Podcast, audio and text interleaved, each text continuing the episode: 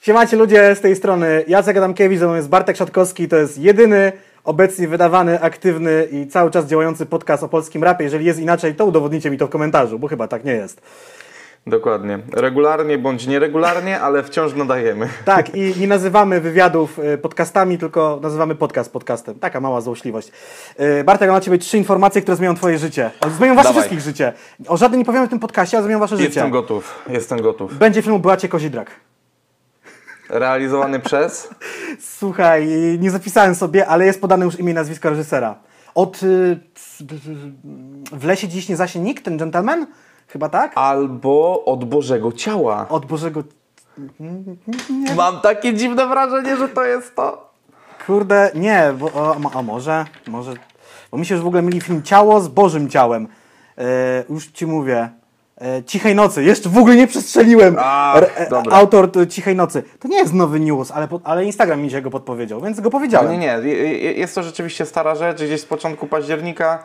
E, Niemniej ciekawa, jak wiecie, Becia też była jakiś czas temu. e, Hip-hop. e, tak, znaczy bardziej chciałem powiedzieć, że była e, częścią naszego podcastu, jakby nie patrzeć. Słuchaj, ale to nie jest koniec dobrych wiadomości. Znaczy dobrych. No dawaj. Wiadomości. Bas Tajpan bierze udział w programie Lego Masters w TVN-ie ze swoim kolegą. Będą budowali z Lego. Kolego. Będą budowali. Lego. Kurwa. W końcu połączą Lego z kolego. To jest niebywałe, na żywo w TVN-ie. Dobrze, a teraz powiedz mi, czy to jest sytuacja pod tytułem e, odgrzebmy kogoś, kto tanio będzie reprezentował e, popkulturę e, quasi-rapową, czy to jest po prostu rzeczywiście ich prywatna zajawka i tak dalej? Prywatna zajawka, bo jakby program Lego Masters po prostu to jest. Ja widziałem ten format, jak już bardzo pobłądzisz kiedyś na YouTubie, w filmikach Lego, to w końcu wylądujesz na różnych e, for, formatach Lego Masters z różnych państw. I ja rzeczywiście widziałem, Aha. tam ludzie robią naprawdę niesamowite budowle yy, z Lego. To są tacy. Mm, Dorośli, znaczy głównie są dorośli fani Lego, ale oczywiście mogą być też duety, ojciec z synem, nie wiem, wujek z jakimś tam, kimś tam, wujek z jakimś stryjkiem, nie, z kim, jak to się mówi, siostrzeńcem. No dobra, no że większość to z kim, Tak, oni po prostu budują sobie z Lego, a tu po prostu chyba chodzi o to, że tutaj nie wiem, czy tym głównym uczestnikiem jest Bas Tajpan ze swoim kolegą, czy oni jako para tam są i po prostu tam nikt Okej. jest mniej, bardziej Okej. główny.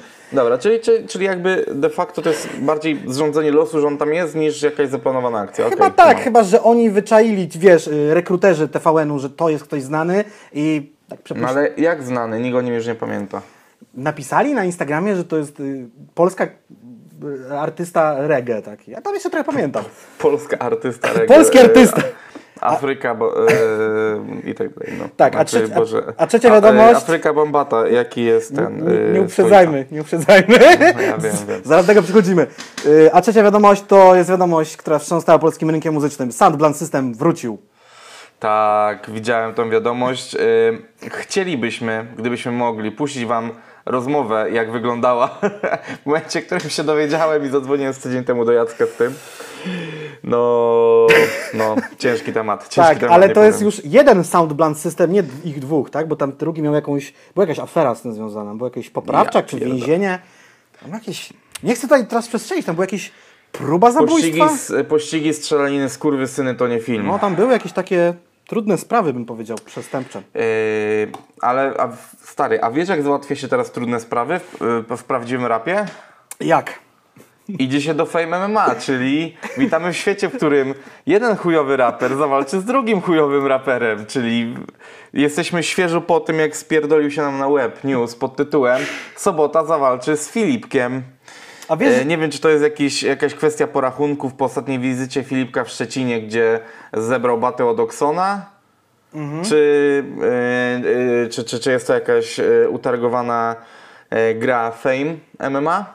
Ale jeżeli już jesteśmy przy MMA, to z tego miejsca wiem, że to jakby de facto wyjdzie tydzień po tej walce, ale z tego miejsca e, przeogromne gratulacje dla jedynego, największego i najcudowniejszego mistrza e, w Polsce w KSW, Mameda Halidowa, który rozprawił się w pierdolone 36 sekund z pyskatym Brytyjczykiem Scottem Askamem, wypłacając mu pięknego kopa na ryj. E, więc e, ja tą e, rzeczą żyłem niesamowicie w pociągu powrotnym, bo z soboty na niedzielę wracałem, znaczy w niedzielę wracałem z Wrocławia do Poznania. Tą walkę, de facto 36 sekund, oglądając jakieś 50 razy, upublikowałem na swoim Instagramie i waliłem konia do tego kurwa za 3 dni z rzędu. 36 sekund to są y, 2,5 Instastory albo po prostu jeden filmik na zwykłym Instagramie. I teraz zagadka dla Was, drodzy widzowie, policzcie ile to jest 50 razy 36 sekund i opublikujcie wynik w komentarzach. To jest zadanie na dzisiaj. Y, A tak jeszcze chciałem powiedzieć na serio. Wie, wiesz, ja w ogóle... Nie powinniśmy gadać o tym Filipku. Dobra, nie, bo już nie będziemy o tym gadali, bo Nie, nie, tak, spalimy tak, ta- to za tydzień. odpuśćmy. Znaczy nie, nie o, o, o sobocie i Filipku, bo ja tam miałem jakieś przemyślenia na ten temat, ale to za tydzień. Dobra, E, ale jeżeli jesteśmy przy e, rozgry e, rozgrywce, emocjach, walce, pojedynkach, programach poważnych, programach, w których kręcą się przeogromne pieniądze, no to już po tym długim wstępie witamy Was w 26 odcinku Jaki Rap taki podcast. Bo przecież nie mówisz o Puma Rap Game, tam tych pieniędzy Tak, to tak, bardzo tak, nie tak, widziałem. tak, Może garze dla tych ludzi, tam występują, ale tam... No, dokładnie, dokładnie. E, Ja pozwolę sobie dzisiaj, i to jest ta rzecz, którą miałem Ci wytłumaczyć przed nagraniem, nie zrobiliśmy jeszcze zrób- 7 minut roz, rozpędu. A, zrób to na gdzieś- żywo. Ja gdzieś e, po prostu e, starałem się nadać tym naszym dzisiejszym rozmowom jakiś ton. Raz mi się on sprawdził, czy... Już przestałeś tym bawić, w jebie to pizdu, wylatuje. Ale ja to rozumiem, bo ja wszystkie przedmioty, którymi mogę się Ja bawić, chowam. usuwam. Chowam, e, mam usuwam szklankę tylko mam. tego. Tak, tak, ale e, chciałbym tej rozmowie nadać jakiś konkretny ton. E, nie chodzi o jakieś wypunktowanie, coś. Bardziej chodzi o to, że w ramach tego tematu zadałem sobie i jednocześnie nam kilka pytań, o które też tutaj Cię będę prosił, żeby się ustosunkować, co być może w fajny sposób ułoży naszą rozmowę. A jeżeli ten sposób Wam się podoba, to pamiętajcie, że komentarze są dla Was i możecie skomentować to, jak pięknie te tematy poruszamy. Ja też E, sobie dobrze. jedno pytanie w tym, ale to ja u mnie jest na koniec, jakby po- podsumowanie tego, jakby tego wszystkiego. Dobra, no to, to, to pewnie wyjdzie w praniu.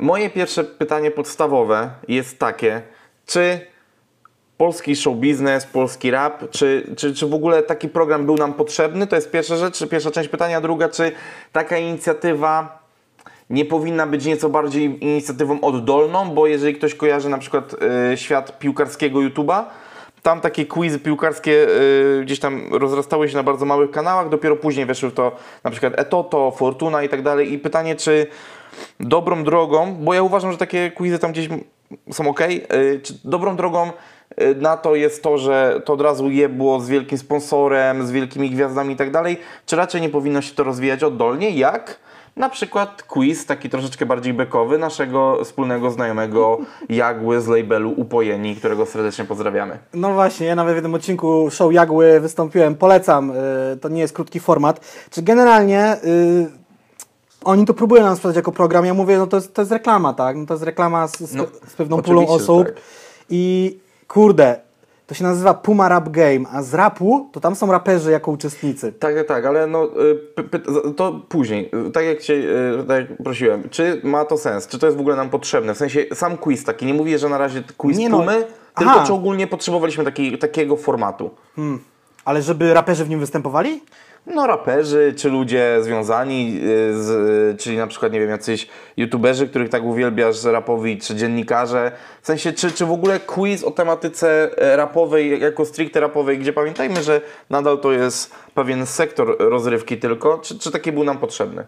Mm, Kurde, jakby ktoś to zrobił dobrze, to, to by było ciekawe do oglądania. Zawsze czegoś można się dowiedzieć, no nie? Jeżeli to nie byłyby jakieś tam e, jakieś bardzo infantylne pytania typu jak miał na imię, nie wiem, Rechupeja. na przykład, albo Piotr Magik, albo nie wiem, e, jak się nazywa płyta tego Notes, Notes czy nie Notes, wiesz o co chodzi.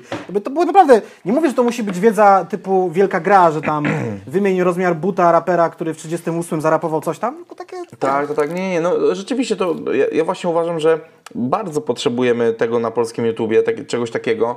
Nie mów, oczywiście e, u, jakby uciekam od komentarzy pod tytułem, no to jak jesteście tacy zajebiści, to zróbcie lepiej. No nie, nie, jakby to nie o to chodzi. Chodzi po prostu o to, że można to zrobić lepiej, Na pewno. Myślę, że, my, myślę, że gdybyśmy nad tym dłużej posiedzieli, pomyśl, y, my mieli do dyspozycji jakiś fajny budżet, żeby to fajnie ograć pod względem studyjnym, takie, coś, takie coś jest naprawdę mega do zrobienia.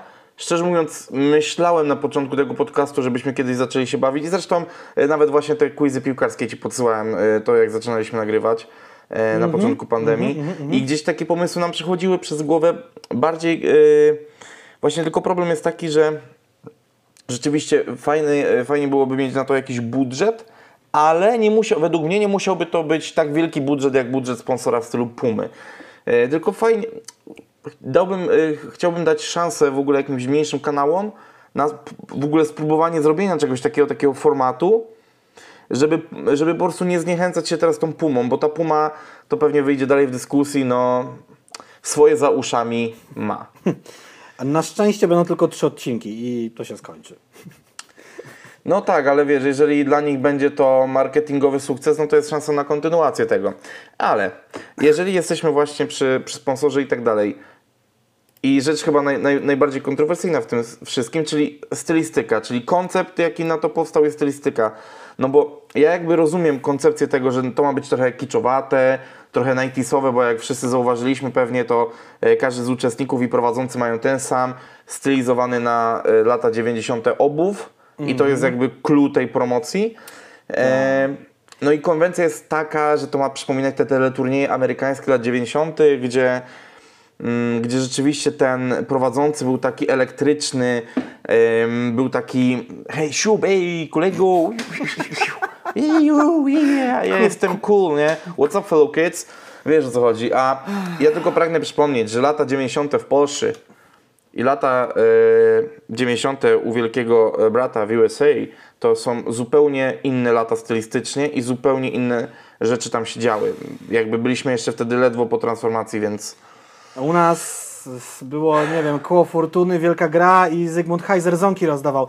Generalnie to jest tak, żebyście nie mieli złudzeń. Buty Puma RS 2K dokładnie. To 2K mi się wydaje to zawiązanie do roku 2000, czyli gdyby ktoś nie wiedział, rok 2000 nie jest pierwszym rokiem z XXI wieku, tylko ostatnim z XX, to jest tak zwany przełom wieków. No i tutaj mamy jakiś marketingowy opis tych butów, postaw na zmianę paradygmatów technologii odzieży sportowej. Kurwa, paradygmat, trudne słowo. T- Kolekcja RS myślnik 2K Internet Exploring. One tam widziałem takie te grafiki czy animacje, że wiesz, takie okienko ci jak z Windowsa XP, jak ci się zatnił system, tak ci lata, coś tam. To ma wszystko być takie właśnie wczesne No mówię, 2000, no- no- koniec 90. i to ma taką stylistykę. Wszyscy są w tej samej parze butów. Nie wiem, czy tak powinno być. W sumie pasują pod kolor studia, bo to jest tam jakaś konkretna kolorystyka. No ale właśnie, no, no, czy, czy, ta, czy taki koncept właśnie kolorystyczny i tak dalej, czy to rzeczywiście jest odzwierciedlenie dla nas rapu i czy rzeczywiście tak powinien być kojarzony ten rap? Kurwa, nie wiem, powiem Ci szczerze, że, że to jest dziwne. Przede wszystkim to się nazywa rap game, są tam raperzy, ale tam nie pada żadne pytanie o rapera, no nie? Jakby, a stylisty, stylistyka, powiem Ci tak, Rogucki jako prowadzący, dziwna... A poczekaj, poczekaj, to, No. to zaraz przejdziemy. No. Ja Tylko jeszcze chciałbym zatrzymać się przy tej, przy tej stylistyce i tym, te, tej stronie wizualnej, y, czyli tak de facto próbie, w jaki, w jaki chcą oni nam to sprzedać. No bo tutaj ja sobie, jeżeli mogę dokończyć myśl Mhm, i przerywając tobie, y, uknąłem sobie taką myśl, że boję się, że wizualna strona Mhm. y, jest i tak y, bardzo dobra, Bo tam są naprawdę tylko Niż- trzy kolory chyba, no nie? To nie jest Tak, tak. I, pierdolnika ale, tam nie i, ma. I też ten kicz jest na pewno o wiele lepszy niż gdyby wpisano rap w Google grafika. Wiesz o co chodzi? Ja już się bałem, ja już się bałem y, troszeczkę tej, tej opcji pod tytułem wiesz, na przykład jakieś kosze na śmieci i studio stylizowane na zaułek. Wow. Wiesz, troszeczkę, troszeczkę jak te koncerty z, z filmu Straight Outta Compton. Ja- Nie wiem, albo- czy pamiętasz, yy, E, ja się- jak, jak te koncerty wyglądały, że tam wiesz, paliły się kurwa te beczki ze śmieciami niby. Ta, Bałem ta. się, że oni pójdą w tę stronę takiego trochę gangsta rapu lat 90. A nie? wyobraź sobie Roguckiego, który wjeżdża lowriderem i mówi yo, yo, z tej strony Puma Rap Show. No, Kurwa, nie, no i właśnie. I teraz przechodzimy tutaj do tego e, nieszczęsnego Piotra Roguckiego, który Do w tego nic nie mam, znalazł. absolutnie. No właśnie, bo y, jakby miałem okazję się poznać z Piotrem, znamy się, lubimy. Jest on dla mnie jednym z najważniejszych wokalistów y, w ogóle, tak w sensie dla mnie, jakby jebać to, jak jest odbierana koma w Polsce. Niektórzy się śmieją, niektórzy nie. Dla mnie koma oznacza bardzo ważny okres mojego życia, więc jakby ja go uwielbiam. Kacuken. Doceniam bardzo mocno to, że zmienił menadżera, który załatwia mu teraz trochę więcej deali i pcha go w stronę aktorską. Ale ja nie do końca kupuję tą jego osobowość aktora, to jego takie przeteatralizowane, nie wiem czy właśnie powstało nowe słowo. Są teatralne taki gesty, no nie? Więc może on ma taki bardzo ten teatralny, ale tak w taki przerysowany sposób, styl y, bycia tam. To się dobrze wpisuje w tą koncepcję. Ja mam wrażenie, że jego zachowanie dodać y, stylistykę właśnie studia i to wszystko jest super. Pytanie, czy po prostu Piotr jest odpowiednią osobą do prowadzenia quizu o rapie, w sensie, że no Wiesz co, ja ogólnie mam tak. Ja, ja wypisałem sobie dziewięć innych osób, które mi przyszły z bani, bo wiesz, mówimy o tym przełomie wieków, tak? Czyli jakbyśmy mieli się tak historycznie cofnąć. Polska telewizja bogata w teleturnieje jest, różne, lepsze i gorsze. I można by tutaj naprawdę wziąć Yy. dużo osób, które są też kojarzone przez tak zwanych ludzi młodych. Bo niektóre teleturnieje były bardzo No tak, długo, tak, tak. No albo to nadal są w telewizji. yy, no to ja biorę po 200 zł z konta każdej drużyny i słucham twoich dziewięciu propozycji. No na przykład właśnie Krzysztof Ibisz Beskitus u mnie na liście jest pierwszy. No, ale Krzysztof Ibisz aktualnie wygląda młodziej niż Janek e, Rapowanie, czy tam o co chodzi. Więc no nie wiem. No ale okej. Plan B. tam był Hubert No, Urbański, był? prowadzący milionerów, wiadomo. Też trochę coś tam grał gdzieś, tak? Yy. Czy w filmie. Urbański mógłby być nawet, nawet postacią do tego. Karol Strasburger, wieczna postać telewizji, też aktor. Ja rozumiem, y, bo w ogóle y, Strasburger I ten on konwencja. troszeczkę, No y, on troszeczkę się tam kuma mm, z ludźmi młodszymi, bo wiem, że zna się dość, dość do, dobrze z Rafałem Masnym, z Łozem. Tylko właśnie wiem, że on Mhm. Tą postać zagrałby jeszcze bardziej kiczowato niż Piotr Rogucki. W sensie to i mówię, że to jest źle lub dobrze. Mhm. Bardziej chodzi mi o to, że wiesz, że ten jego styl bycia wyrobiony przez mm, 100 lat w familiadzie mógłby tutaj już nie siąść tak mocno, ale okej, jakby idźmy dalej w tą grę, no. Robert Janowski, jaka to melodia. Dużo osób kojarzy, zna. Gość muzy- od muzyki w końcu, no nie? Gościu, on by pasował idealnie, bo to jest Robert Janowski, a wielu raperów lubi Noski. Białe nosy. Tadeusz Sznuk, jeden z dziesięciu. Cały czas ten teleturniej chyba jest, prawda? Tak, Ale- ale on jest poważny, kojarzę, no nie? Tak, ale właśnie to jest poważny człowiek i jeżeli nie udało się go sprowadzić jako prowadzącego e, koncert, na którym Sławę odbierały złotą płytę w Łodzi e, po ludziach sztosach, gdzie ten Tadeusz Sznuk był w refrenie, A... tam był wtedy taki pomysł na to. Wtedy God nie, udało, damn! wtedy nie udało się go sprowadzić, więc mam wrażenie, że no, mógłby nie chcieć być kojarzony po wielu latach z, w bardzo merytorycznym e, programie w telewizji polskiej, oksymoron. E, wiesz, może nie chce być kojarzony po prostu ze środowiskiem, które dla niego może być totalnie, wiesz, źle odbieranym, ale też ma do tego prawo w tym wieku, no nie? Teraz postać, o której myślę, że wiele osób już zapomniało, ja ją trochę odkurzam. Janusz Weiss, Miliard Rozumień, nie wiem czy pamiętacie, był taki program. E, Bardzo charakterystyczny głos, też radiowy. E, Dalej też postać, która, e, to jest aktor, który teleturniej też prowadził, teleturniej zniknął. Ja lubię w sumie ten teleturniej. Ale Kazimierz- wiesz, ale, ale pan Weiss y, jest chyba, myślę, za, mo- za mądry na polskich. Tak, ale Teraz... ten milion w rozumie to też brzmi trochę, wiesz... I teraz Nie, nie, No, oczywiście żartobliwie nie obrażam wszystkich polskich raperów. teraz ten, ten, ten właśnie aktor, o którym mówiłem, a prowadził teleturniej, Kazimierz Kaczor prowadził teleturniej Wabank. Był taki teleturniej. Ale on nie grał w Złotopolskich? Też, bo to aktor jest. On więcej grał w filmach niż prowadził teleturniej. Tak No ale to... A dobra, już bałem się, że to jest Dionizy, dobra, nieważne. Nie, nie, nie, nie, Dionizy nie żyje. Sprawdziłem, Kazimierz Kaczor żyje. Sprawdzałem dzisiaj. Yy, a teraz postać, która też jest mega poważna i znana, Stanisława Ryster z Wielkiej Gry. Prowadziła ten, ten program 35 lat chyba, no nie? Wielką Grę. Kurczę, no to właśnie boję się, że ci ludzie mogliby się totalnie już nie Mhm. odnaleźć w tym wszystkim. Kumam to. Yy, mi żartobliwie przez głowę przeszedł, jeżeli się bawimy tutaj yy, w wymyślanie, yy, Paris Platynów, więc... Kurde, wiesz, to też byłby spoko. Gość... No. Ej, bo ja, bo ja jestem trochę ignorantem. Ja wiem, kim jest Paris Platynów, ale nie wiem, skąd się wziął Paris Platynów. Z YouTube? Czy nie? Tak, ale on się wziął sam z siebie. To jest samorodek, uważam. Bo ja nawet nie wiem, czym on się zajmuje tak naprawdę, bo on ma fajnego Instagrama, robi śmieszne rzeczy, ale tak naprawdę on obstawia mecze, czy jakby... No Nie, ja właśnie- nie, nie wiem, czym Chodzi o to, że jakby ja e, ro- znam jego żart, wiem jakby, w, znam jego stylistykę e, żartowania i tylko na tej bazie to wybrałem, bo ja szczerze mówiąc nie śledzę tego w ogóle, więc... I ostatnią postacią jest y, też gość zapomniany, który wymyślił naprawdę dużo teleturniej i jeszcze sporo ich prowadził. Wojciech Pianowski, który zresztą był wspomniany w jakimś kawałku raper, rapowym, y, że wąs głodzi Wojciech Pianowski. To było uraz mentalizmu? Nie, u kogo to było? Czy u właśnie u Wasławy? wiem. Wąs głodzi Wojciech Pianowski. No nie wiem, był kogoś taki wers, ale to też, ale niedawno był na przykład gościem Radia Nuance, no nie? Też to rozmawiali właśnie o, o, o, o, te- o no. Ej, to by było cie- teleturniejach. ciekawe, to by było ciekawe. Myślę, że w ogóle ten podcast sobie odsłuchać, jeżeli jest gdzieś tam wrzucony. No dobrze, więc jakby no widzicie, no tutaj... e, Pomysłów mamy trochę. próby były, ja, ja nie do końca jakby się zgadzam z częścią, ale to tylko z prostej przyczyny, że po prostu czasami są to ludzie zbyt wiekowi, żeby tam się e, Ale, odnaleźć w ale tej Robert koncepcji. Janowski już by tam... Ale ja, ja myślę, że takim też bardzo bezpiecznym ruchem byłoby po prostu wzięcie Kędziora, nie? Kędzierskiego i chuj, no jakby on się tam by super odnalazł, nie? Albo Prokopa. Y, Myślę, o, akurat y, ja Prokopa bardzo lubię i szanuję i tu myślę, że y, jego cięty żart, wiesz, taki styl bycia byłby super. Jedyny problem jest taki, że po prostu musiano by przebudować studio, no bo jednak zmieszczenie w kadrze Prokopa to wiesz. Nie wiem, czy słyszałeś taką ciekawostkę, y, to taka dla nerdów będzie.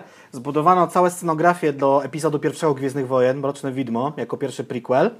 No i potem się okazano, okazało się, że trzeba było je jeszcze raz zbudować, bo Liam Neeson miał chyba z 2 metry wzrostu, ale tego nie wzięli pod uwagę. To jest autentyczna historia, w chuj siana poszło w błoto. Okej, dobrze. Em, teraz y, kolejny dość kontrowersyjny fragment tego całego programu, czyli nazwy rund, rodzaje tych rund i pytania w ogóle. Wypisałeś to sobie, ja nie miałem siły po prostu. Nie, ja, ja broń Boże, ja zapisałem tylko y, dwa wnioski. Pytania niestety albo żenujące, albo na siłę śmieszne. To, to jest moje pierwsze zdanie. No, co ja mogę dodać, no. To Ale tak, na siłę tak. śmieszne to nie znaczy, że już się wysilili i one były śmieszne, ja się zaśmiałem, tylko one, to, to jest bezbek totalny. No. Może to też być koncept tego, Mhm. bo skoro wszystko jest przerysowane, prze takie wiesz, przekoloryzowane, to może to być jakiś koncept. Bo wiesz, Nie to- wiem, ale póki to odbieram tak jeden na jeden, nie podoba mi się to, było to fatalne i to jest zrobienie kurwa yy, forum glam rapu, ślizgu yy, w sposób nieudolny i jeszcze z cenzurą. Tak, była cenzura, ale wiesz co, mi się, bo ja też miałem taką rozkminę, kurde, jeżeli oni grają wszyscy w trójkę, Rogucki, y, Planek i, i o co chodzi, to to jest jakaś forma takiego sitcomu, bo tam jest w ogóle śmiech i brawa z puszki.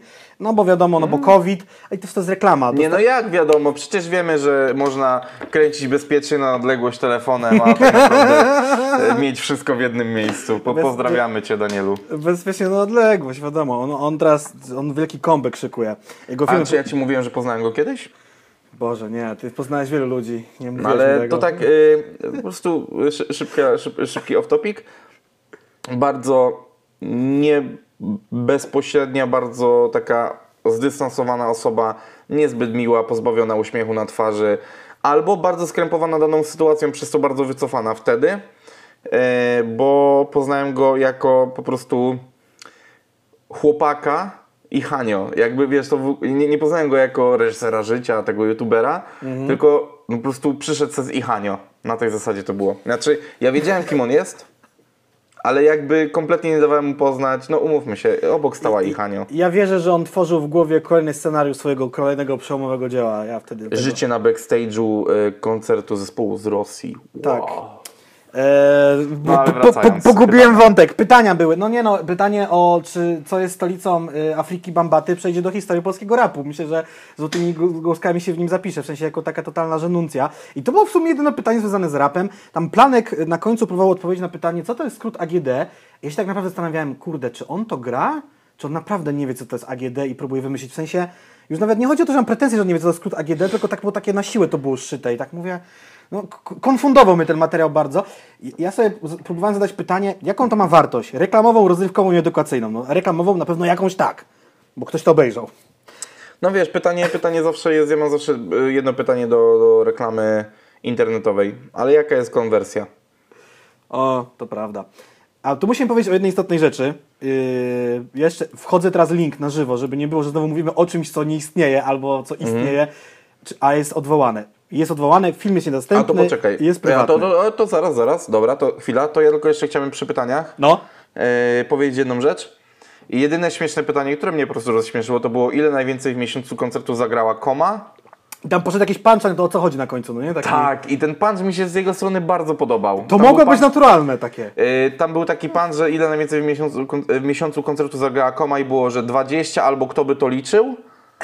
Yy, później Roguc powiedział, no kto by to liczył, ha, ha, ha, bo w latach świetności graliśmy tyle i tyle i tyle. A yy, o co rzucił mu, no i zobacz, gdzie skończyłeś, coś takiego. Tak, i to wyszło naprawdę fajnie, to było naprawdę Tak, zabawne. to, to, to, to, to było super. Yy, dobrze, nie mówiliśmy tego na początku, ale to jest takie delikatne przejście do tego, co chcesz powiedzieć. Aha. kto w ogóle jest odpowiedzialny za ten produkt? Wiemy i wam powiemy. Tak, yy, przede wszystkim yy, prosiłbym Cię, żebyś wymówił nazwę tego yy, konglomeratu. E, tego na T czy tego na H? Tego na T. United. United. Czyli, Okej. czyli United, ale też two. Albo A nie, to nie jest po prostu to jakby T, toge- bo Teodor i N coś tam, bo Natalii i Tu mam taką- mam dwie teorie. Nie. O nie. Że tu, bo United to, że tam razem zjednoczeni cokolwiek, ale United to jest taka gra słów, więc może Together United albo kurwa nie wiem co innego w sumie miałem na myśli. No, no coś właśnie, tam, no i, coś, to jest, i to jest to, że nie wiemy. Ale albo Theodor United. Jest to konglomerat stworzony przez Teodora, czyli Artura Lewandowskiego. O Boże, mam nadzieję, że nie przekręciłem nazwiska teraz. Wydaje mi się, że nie. Artur? Powiedziałeś Artur. Tak, ale nie, nie pamiętam nazwiska. Czy, e, czekaj, a, Artur Lewan. Tak, dobrze, Artur Lewandowski, ten czyli Teodor, ex-alkopoligamista, e, niegdyś hype man Mesa przez wiele lat. E, człowiek, którego bardzo cenię, bo jest naprawdę bardzo ogarniętym w wie- wielu, wielu tematach i e, gdzieś tam na przestrzeni lat mieliśmy kilka razy okazję współpracować. No i równie e, znana mi osoba, co, e, co Teodor, czyli Mateusz Natalii. E, człowiek, z którym bardzo dużo wódki wypiłem. Znaczy nie, niezbyt wiele razy to robiliśmy, ale za każdym razem było bardzo grubo. E, Jak wiecie, no to właściciel portalu Popkiller. Tak, i w tym roku założyli United, bo tym razem ja sprawdziłem KRS. Dla Beki. O proszę, brawo. Dla Beki, że w tym roku zarejestrowana. To gdzieś albo no co, od stycznia, od stycznia do marca, czyli do pandemii, albo już w czasie pandemii. No, musieli to jakoś zrobić. E, To tak tylko, żeby nakreślić historycznie, oni też są odpowiedzialni za deal Pizza Hut i Popkillera i te filmiki, o których opowiadaliśmy. I zalokowanie Bacardi w klipie Reto Mm. i w klipie z Zimsona. Ciekawostka, Zimson miał name dropping Bacardi w swoim kawałku, więc kiedyś kminiliśmy, czy raperzy robią name droppingi swoich... Nie, ty kminiłeś, czy te wszystkie buty, co tam wychodziły, te PZ o tych butach... To, to było w formie żartu, ale już tutaj naprawdę foliowe czapeczki zakładamy na głowę i zastanawiamy. e, To, to jest jedno, a dwa też odpowiadają za jakby organizację gali Popkillerów i całą akcję. To też jakby, no czyli jakby widzimy, no e, jest to droga usłana pasmem sukcesu. Bartek, odpierdol się od nich po czterech tygodniach, relacja z tej gali wyszła. O co ci chodzi? No nie wiem o co chodzi. Nie wiem, o co chodzi. Ale nie można w tym wszystkim też po, pominąć y, postaci. Mam nadzieję, że teraz nie odwalam jakiegoś fopa mówiąc y, pry, o, o imieniem i nazwiskiem, ale inaczej to dobrze, niech będzie ksywa.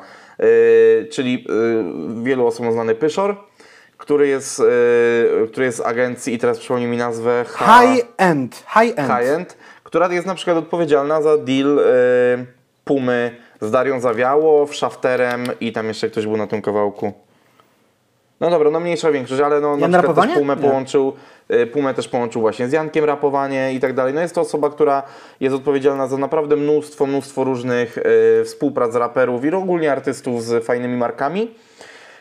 Wi- Wiele quality rzeczy znajdziecie na, na, na, na w ogóle fanpage'u High End, więc zapraszam. Tam e, to też trochę Wam pokażę e, za pomocą kogo powstało wiele współpracy, które mieliście na okazję śledzić przez ostatnie kilka lat. Nie wiem, czy o tym mówiłeś, ale właśnie znalazłem kolejną współpracę, o której y, już zapomnieliśmy, albo, ja, No. albo wspominaliśmy ostatnio. Y, nie wiem, czy ktoś jeszcze pamięta, jak na CGM-ie była, raperzy pili jakąś łychę, czy, czy to był, czy Tak. jakiś koniak. No to oni Koniak, też. koniak. Y, Tymek, Getz y, i, i, i, i Kizo. Jezus Mary, patrzę na Kizo, nie wiem, kto to jest Kizo. No także jakby Mózg. widzicie, często mówimy o tych współpracach, a teraz troszeczkę macie okazję dowiedzieć się, kto za na przykład wieloma z nich y, stoi. Więc to, to, to być może być dla Was taka fajna, fajna wiedza. Nie jest jakoś ultra insiderska, czasami wystarczy po prostu poczytać kredytsy y, i można się tego dowiedzieć. To nie jest to, że my teraz jakieś. Znaczy dobra, bo z jednej strony umniejszam nam, a z drugiej strony no my wykonaliśmy tą pracę i dowiedzieliśmy się tego, więc w sumie nie ja, ma czego ja, ja umniejszać. Ci powiem, że w ogóle y, informacja o high-endzie do mnie spłynęła y, z ze źródła na Instagramie, ktoś do mnie napisał o tym, ale z kolei Mhm. oni się oficjalnie chwalili na swoim e, facebookowym profilu tak, tak. e, i tak dalej. I co chcieliśmy powiedzieć jeszcze w ogóle w związku z tym? Jak już wiecie, kto to za E, to tak, odpowiada? bo, właśnie, bo mieliśmy powiedzieć o tym, gdzie to było publikowane i tak dalej. Tak, jakby to miało być publikowane dwutorowo. Z jednej strony na kanale Popkillera, z drugiej strony na fanpage'u Pumy. I było do pewnego momentu. I po jakimś czasie, nie wiem ile to było dni, bo, bo też mi się to czasowo jakoś rozjechało. Premiera pierwszego odcinka była 2 października, no więc już dwa tygodnie temu. Po jakimś czasie po prostu ten materiał z Popkillera kanału zniknął. Jest w tej chwili filmem e, prywatnym, jest tylko i wyłącznie dostępny na e, fanpage'u Pumy. Nie wiem, czy to jest kwestia niedogadania się, czy, czy, czy, czy czegoś, e, czy stwierdzili, że jednak lepiej mieć to na Facebooku, no ciężko mi jest w ogóle powiedzieć tak naprawdę, dlaczego tak to wyszło. Znaczy, powiem Ci tak, no... Yy... Ja kiedyś wspominałem o tym, że na przykład yy, akcja Festiwale Inaczej była bardzo dobrze sprzedanym produktem do Red Bulla. Znaczy, Boże, do Lecha, przepraszam. Do Lecha. Mhm. Yy, I teraz pytanie, czy na przykład... Yy... Pizza Hut i Puma były dobrze sprzedane do Pop Killera, a na przykład może źle się obejrzały, no bo ciekawostka, Rap Show, czyli ten deal Pizza Hut i no tam różnych raperów. Kurde, ale oryginalnie Poczekaj. oni idą rap show, rap game. O. No dobrze, no ale y, poczekaj, jest ten, y, no wiesz, można też coś nazwać rap podcast. E, Pierwszy odcinek z y, 513 tysięcy, drugi 560 z KB, trzeci z Wacem, no to jakby dlatego wiadomo czemu tak słabo, 140 tysięcy i może po prostu ta współpraca, y, jak to się nazywa, Tunited i High End nie do końca wyszła i po prostu postanowiono wykluczyć y, Popkillera z tego wszystkiego, bo na przykład może po prostu nie, cyfry im się nie podobały, że może stwierdzili, że wolą to brandować już tylko u siebie i koniec, nie? No Okej, tylko wiesz, dziwne jest takie zwyczajnie dogadanie takiej rzeczy, jak wrzucenie tego, tego, tego materiału, gdzie też Popkiller y, zapowiadał to na swoim Instagramie, że, że będzie to wrzucone. No Nie wiem, w sumie nie mój biznes. Y, Wiem, że kopia tego materiału też jest wrzucona w ogóle na tym właśnie na stronie tego high-end, tej agencji, że, że to sobie zrobili. Y, No wiadomo, ten główny mirror, tego nazwijmy, jest na, na fanpage'u Pumy Polska i ma w tej chwili y, półtorej bańki wyświetleń, bardzo dużo tego ma w, w tych wyświetleń. Ja pierdolę. Nie wiem, czy jestem w stanie w ogóle to sprawdzić. Nie wiem, czy teraz nie mówię jakieś głupoty, ale coś mi taka liczba mi tu przed chwilą mygnęła. E, Nie wiem, nie potrafię teraz tego sprawdzić. Nie wiem dlaczego. No i załamałem się. Mm, czemu? Bo te półtora miliona wyświetleń Rap Game'o? Nie, wpisałem Pizza Hut Pop Killer Mhm. i tam po pięciu dziwnych filmikach z Polski zaczęły mi wyskakiwać miniaturki, na których jest zajebista pizza z Pizza Hut i tak się zrobiłem głodny, że to jest chuj.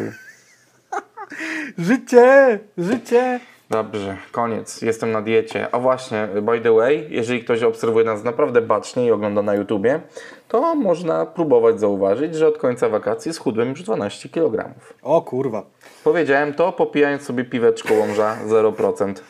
A ja nie wiem, no, u mnie nic się nie wydarzyło. Y, W ogóle nie mam wagi. Kilka tygodni temu miałem gdzieś u znajomych byłem i wbiłem w łazience na wagę, to zważyłem się i ważę 108 z, z kawałkiem.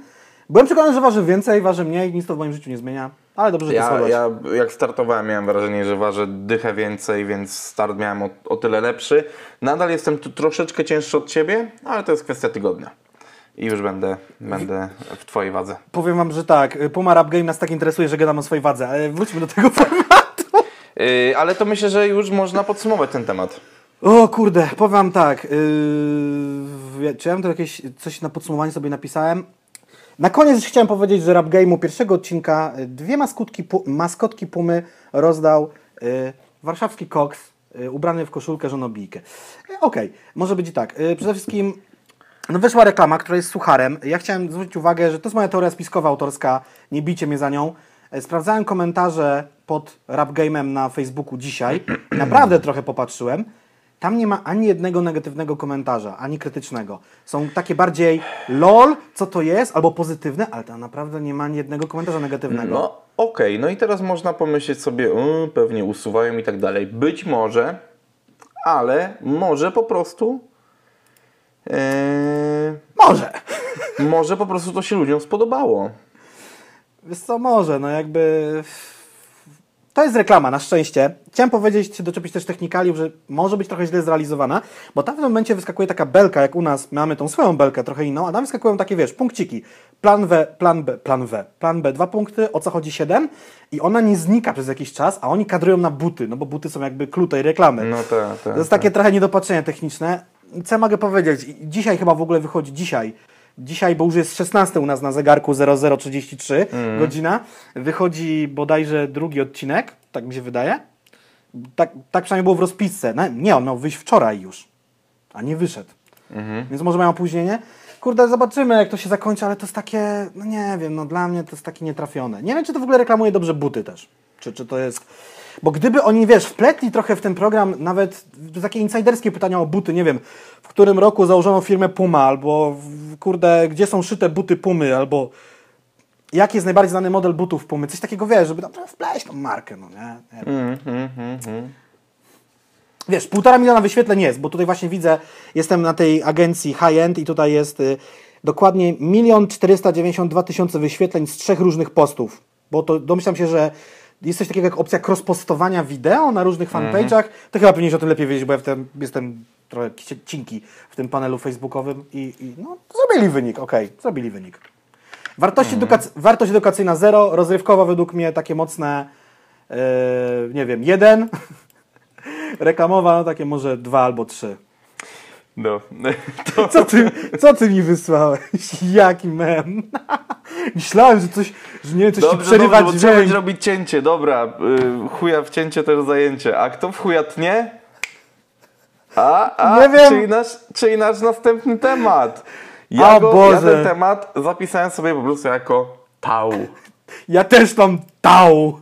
I potem są A, moje bo notatki. jakby bazowo mamy przecież ten sam plik notatek. Prawda. Zaprawdę Dobrze. powiadam ci, taka jest prawda. Yy, tutaj ponownie podzieliłem to sobie jakimiś segmentami, będę chciał uporządkować tę rozmowę, bo mnie wkurwiał chaos w poprzednim odcinku, bo przesłuchałem sobie go, bo koleżanka mi podesłała, e, że o, słucham i tam śmieszne rzeczy mówimy na początku, mówię, o, jakie śmieszne, mówię, a, co tworzę i tak poleciało mi tam z 40 minut i był straszny chaos. Yy, dobrze. Ja, pierwszy chcia, pod- ja chciałem podpunkt- powiedzieć jeszcze jedną no. rzecz. Jeden gościu napisał nam w komentarzach pod ostatnim odcinkiem, że no Jacek, fajny ten podcast, ale wiesz, ten drugi cię wkurza, nie nagrywaj z nim. No kurwa, gdybyśmy mieli razem nie nagrywać, to by nie było tego podcastu. Kurwa, i poza tym nie, nie Ja, ja pragnę, Bartek mnie nie ja pragnę wkurza tylko przypo, przypomnieć, że to ja przyszedłem do Jacka z pomysłem nagrywania tego Dokładnie, podcastu. gdyby nie Bartek, tego podcastu by nie było, więc E, Ja też wymyśliłem nazwę, ale jakby spokojnie. przestańcie mi Bartka będę, prześladować. e, nie, nie, nie będę e, chełpił się teraz e, osiągnięciami, jak, jak cudownie No takie, to tak, wszystko takie ten... są fakty, no. A gdyby nie moja zamuła, ten podcast miałby w tym, y, teraz pierwsze urodziny, już półtora roku No miałby. ponad, no ponad. Dobrze. podpunkt pierwszy jest taki. Nikt się nie spodziewał, że on powróci. Ja, ja chciałem Ale do tego dobrze, tematu be- bez podejść poczekaj, poważnie. poczekaj. Poczekaj, e, bez beki. Zacznijmy od tego, No mów. że jestem tolerancyjny jak mogę. Bartek, ale będzie drama? Będzie drama? Nie, no dobra. Eee, dobra, ale nie, teraz poważnie, bo, bo temat też poważny. Jakie były powody zniknięcia tała? No, bo nam się wydawało, dramatyczne były. Tak, właśnie, bo Tau wspomniał o, o tym, że kończy karierę. Był materiał wideo i posty na Instagramie. Tak, że to koniec i tak dalej. Ty prześledziłeś, jaki był powód. My już o tym kiedyś mówiliśmy, ale może warto przypomnieć. Cholera, picie piwa nawet bezalkoholowego na podcaście to jest zdradliwe, bo teraz mi się odbija, ja pierdolę. Ja się cieszę, że kolację jadłem stosunkowo wcześniej, to nie bekam spaghetti. Ja, y, chronologia wydarzeń. 11 czerwca dostajemy komunikat na o końcu programu. Taki, wiecie, obraz kontrolny z telewizora. Z lat też nomen omen 90 czy 2000, teraz już chyba tego nawet nie ma. Na Instagramie 25 czerwca okazuje się wideo na YouTubie, gdzie są podziękowania za 7 lat wspólnego oglądania raportu z wojny o duszę. Wcześniej jeszcze pojawił się materiał, że Tał stracił córkę. To w ogóle nie jest temat do żartów, to jest mega poważny temat. No tak, dla- dlatego chciałem właśnie I, wytonować by- to. I no byliśmy przekonani, że po prostu taka jakby y, tragedia w życiu stwierdził Tał, że już tym rapem nie będzie się zajmował, nie wiem, zrobić cokolwiek No innego okej, okej, i, i kończy ale- karierę, no nie? Mówisz, byliśmy przekonani, My w, dwóch, tak. No tak, nie, ale, ale to brzmi jak, jak gdybyśmy na bazie pewnych informacji niepewnych uknuli taką teorię, a on jakby powiedział o tym po prostu. To nie jest tak, że wiesz, że, że my y, domniemamy, tylko no to te, te, te słowa padły. Był ten film, ja go wtedy oglądałem w czerwcu, dzisiaj go drugi raz nie obejrzałem, tylko przejrzałem i no tam no, trwał kilka, kilkanaście minut, więc rzeczywiście mogło tak być, że on tam tak powiedział. No, no tak, tak to wyglądało, no że koniec, koniec przekazu, koniec historii, koniec y, kariery też, no, nie? Jakby. No tak. I no, jak Ale- ktoś dziękuję za coś, za 7 lat, że ta historia dalej trwać nie będzie, no tak Mhm. to odbieram też, no nie? Kurwa, to teraz nas wiewałeś, bo jak będziemy chcieli podziękować za pierwszy rok podcastu, to co też już będzie koniec?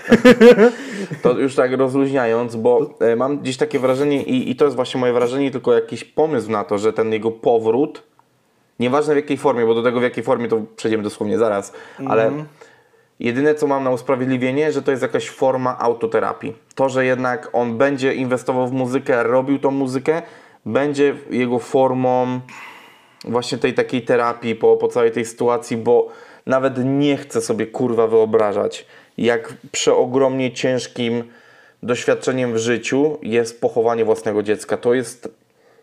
Ja nawet nie chcę sobie tego wyobrażać. A ja mam.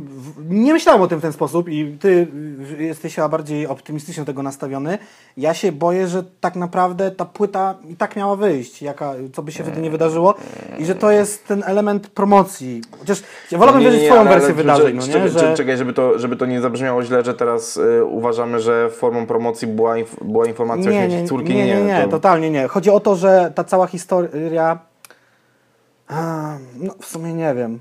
Chociaż, ale widzisz, bo to co teraz mówisz też może mieć trochę racji z prostej przyczyny, że e, Nie. wielu, e, e, wielu raperów już miało taką sytuację w mniejszej bądź e, większej skali, że twierdzili, że kończą z Tak. czymś tam, po czym robili lekką zmianę wizerunkową, która też tutaj nastąpiła, ale o tym za chwilę.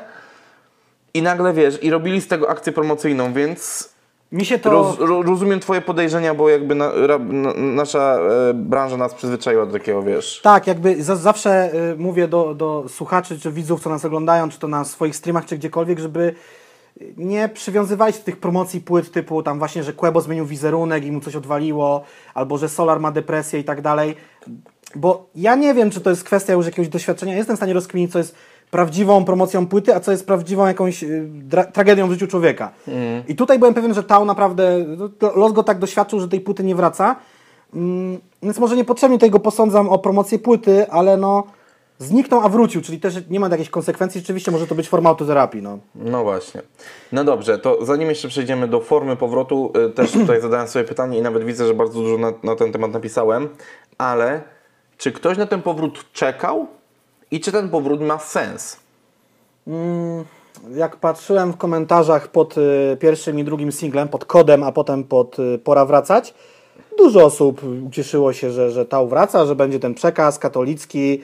Y, I tam pisały osoby, które zarówno go słuchały i dołączyły do tej całej katolickiej bajery, jak i po prostu jego stali fani. Też mam znajomych prywatnie, którzy jarają się, że Tał wrócił, bo jest dobry technicznie, umie robić bity. No właśnie.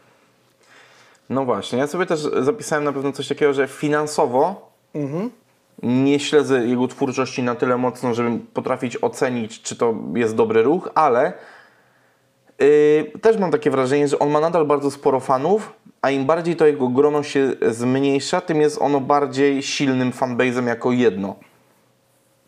W sensie, że jego fanbase coraz bardziej staje się taki solidny, ściśnięty, skondensowany, im jest mniejszy. Oczywiście no, to jest taka prawidłowość, że wy też jako mała społeczność jesteście bardziej jednorodni, niż gdybyśmy mieli na przykład 10 tysięcy odbiorców pod każdym odcinkiem. To, jest- to, jest, to jest ta zasada, że jak mniejsi, no to bardziej skondensowani. To całkiem jak tak dalej. chrześcijanie prześladowani w Rzymie. Ehm, Starożytnym ale, imperium. ale wiem, że wizerunkowo nie podoba mi się ten powrót. Z- Właśnie z tego powodu, co powiedziałem wcześniej. Nie lubię, jak ktoś próbuje na takich akcjach w stylu koniec kariery, czy na jakichś dziwnych eksperymentach społecznych, o czym też za chwilę, próbuje ugrać jakiś wielki powrót. Uważam to za słabe i za chwytanie się tego w momencie, w którym nie masz lepszego pomysłu na promocję swojej muzyki i musisz promować ją e, jakimś, jakąś aferką, bo inaczej ona sama się nie obroni. Ja sobie zapisałem, nawet nie wiedziałem jak to nazwać, wziąłem w duży cudzysłów kontrowersję, że to jest promocja bazująca na kontrowersji, bo ja wielkie oczy to zrobiłem jak zobaczyłem Tała na gali Pop Killerów. Okej, był nominowany rzeczywiście za wydanie płyty Egzegeza Księga Pszczół, bo tam był ten heksagonalny kształt Ja zacząłem tego tała, mówię, no okej, no chłop taki przybity jest, wy, wy, w- mocno stonowany. By się to wpisywało, że on przyszedł tylko odebrać tą nagrodę i naprawdę już kończy z tym. No tak, a właśnie on to przedstawił jako bycie chłodnym, wyrachowanym, że teraz tak jest modnie i tak dalej. Nienawidzę takich pseudoprowokacji i nie lubię jak ludzie coś udają, kurwa, nie? Tak, y, wytłumaczył wszystko pod postem na Instagramie, sztuczny tatuaż, szczerze, y, Tak, tak, tak. tak. Widziałem ten wywiad i nie zauważyłem tego tatuażu. No wy, wywiad, wywiad, wywiad z procentem jest wybitnym głównym. Polecam Tak. jak, każdemu jak, jak sprawdzić. każdy wywiad z procentem. A ja jeszcze tylko mam jedno Nie, nie, tutaj chodzi czy- bardziej o tała, nie o procenta. Y, Ale czy na potrzeby tego y, odcinka możemy nazywać jego zachowanie eksperymentem społecznym?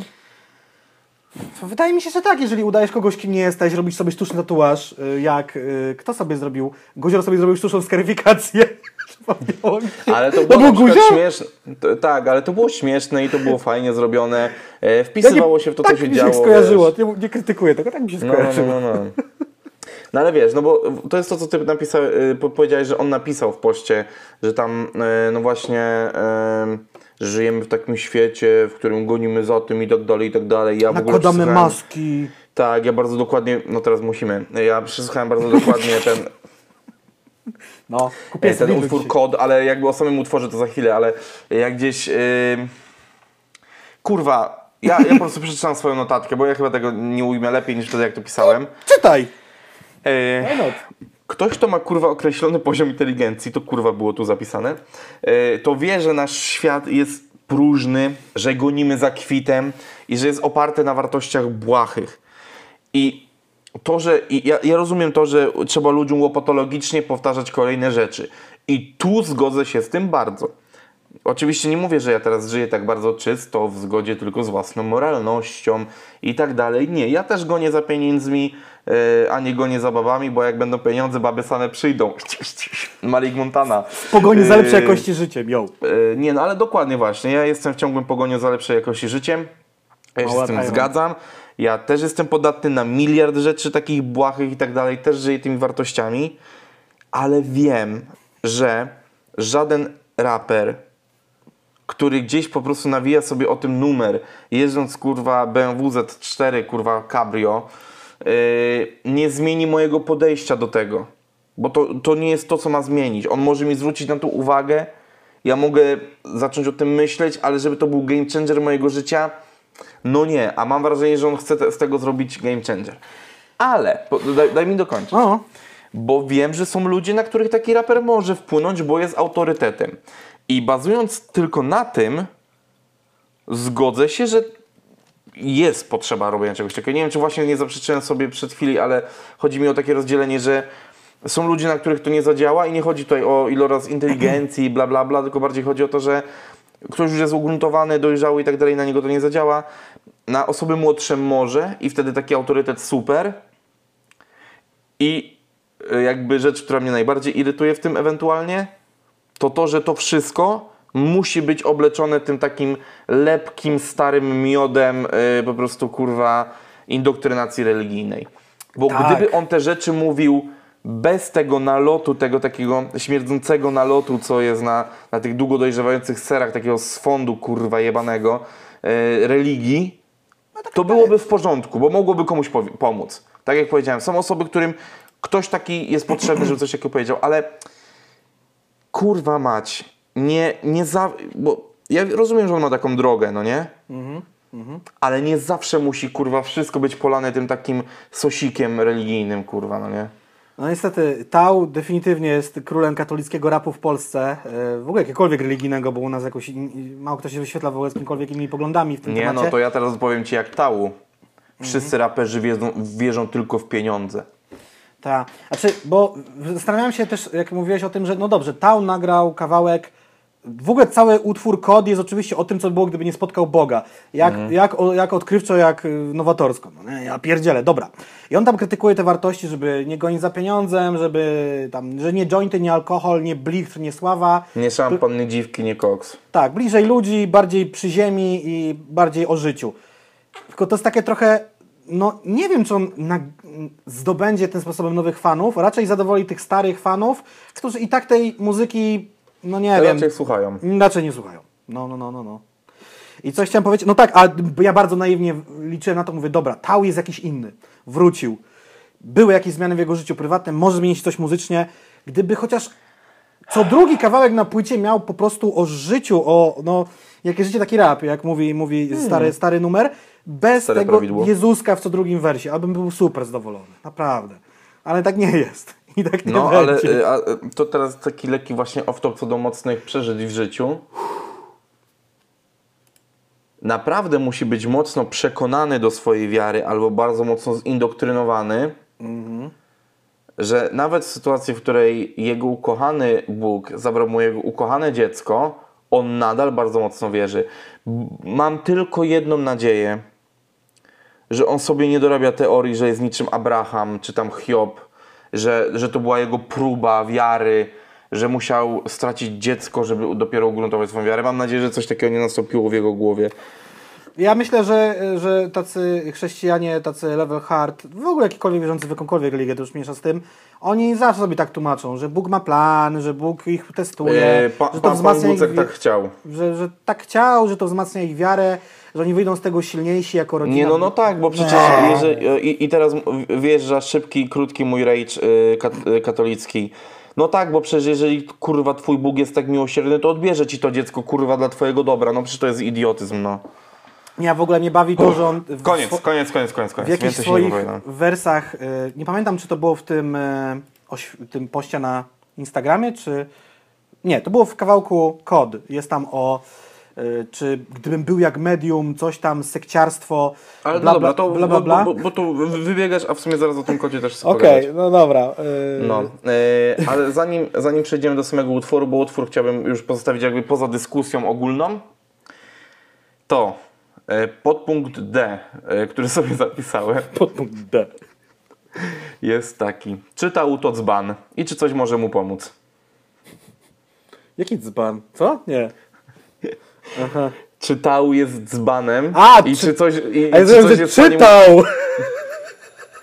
Autentycznie zrozumiałem, czytał to dzban. No, no jakim- tak, no bo dobrze, czytał Czytał? to dzban i czy coś może mu pomóc nie być dzbanem, bo Ja, ja mam w ogóle też takie przemyślenie. Wiadomo, że Tał przed przemianą w, w, wróć. Tak, Tał medium prze, przed...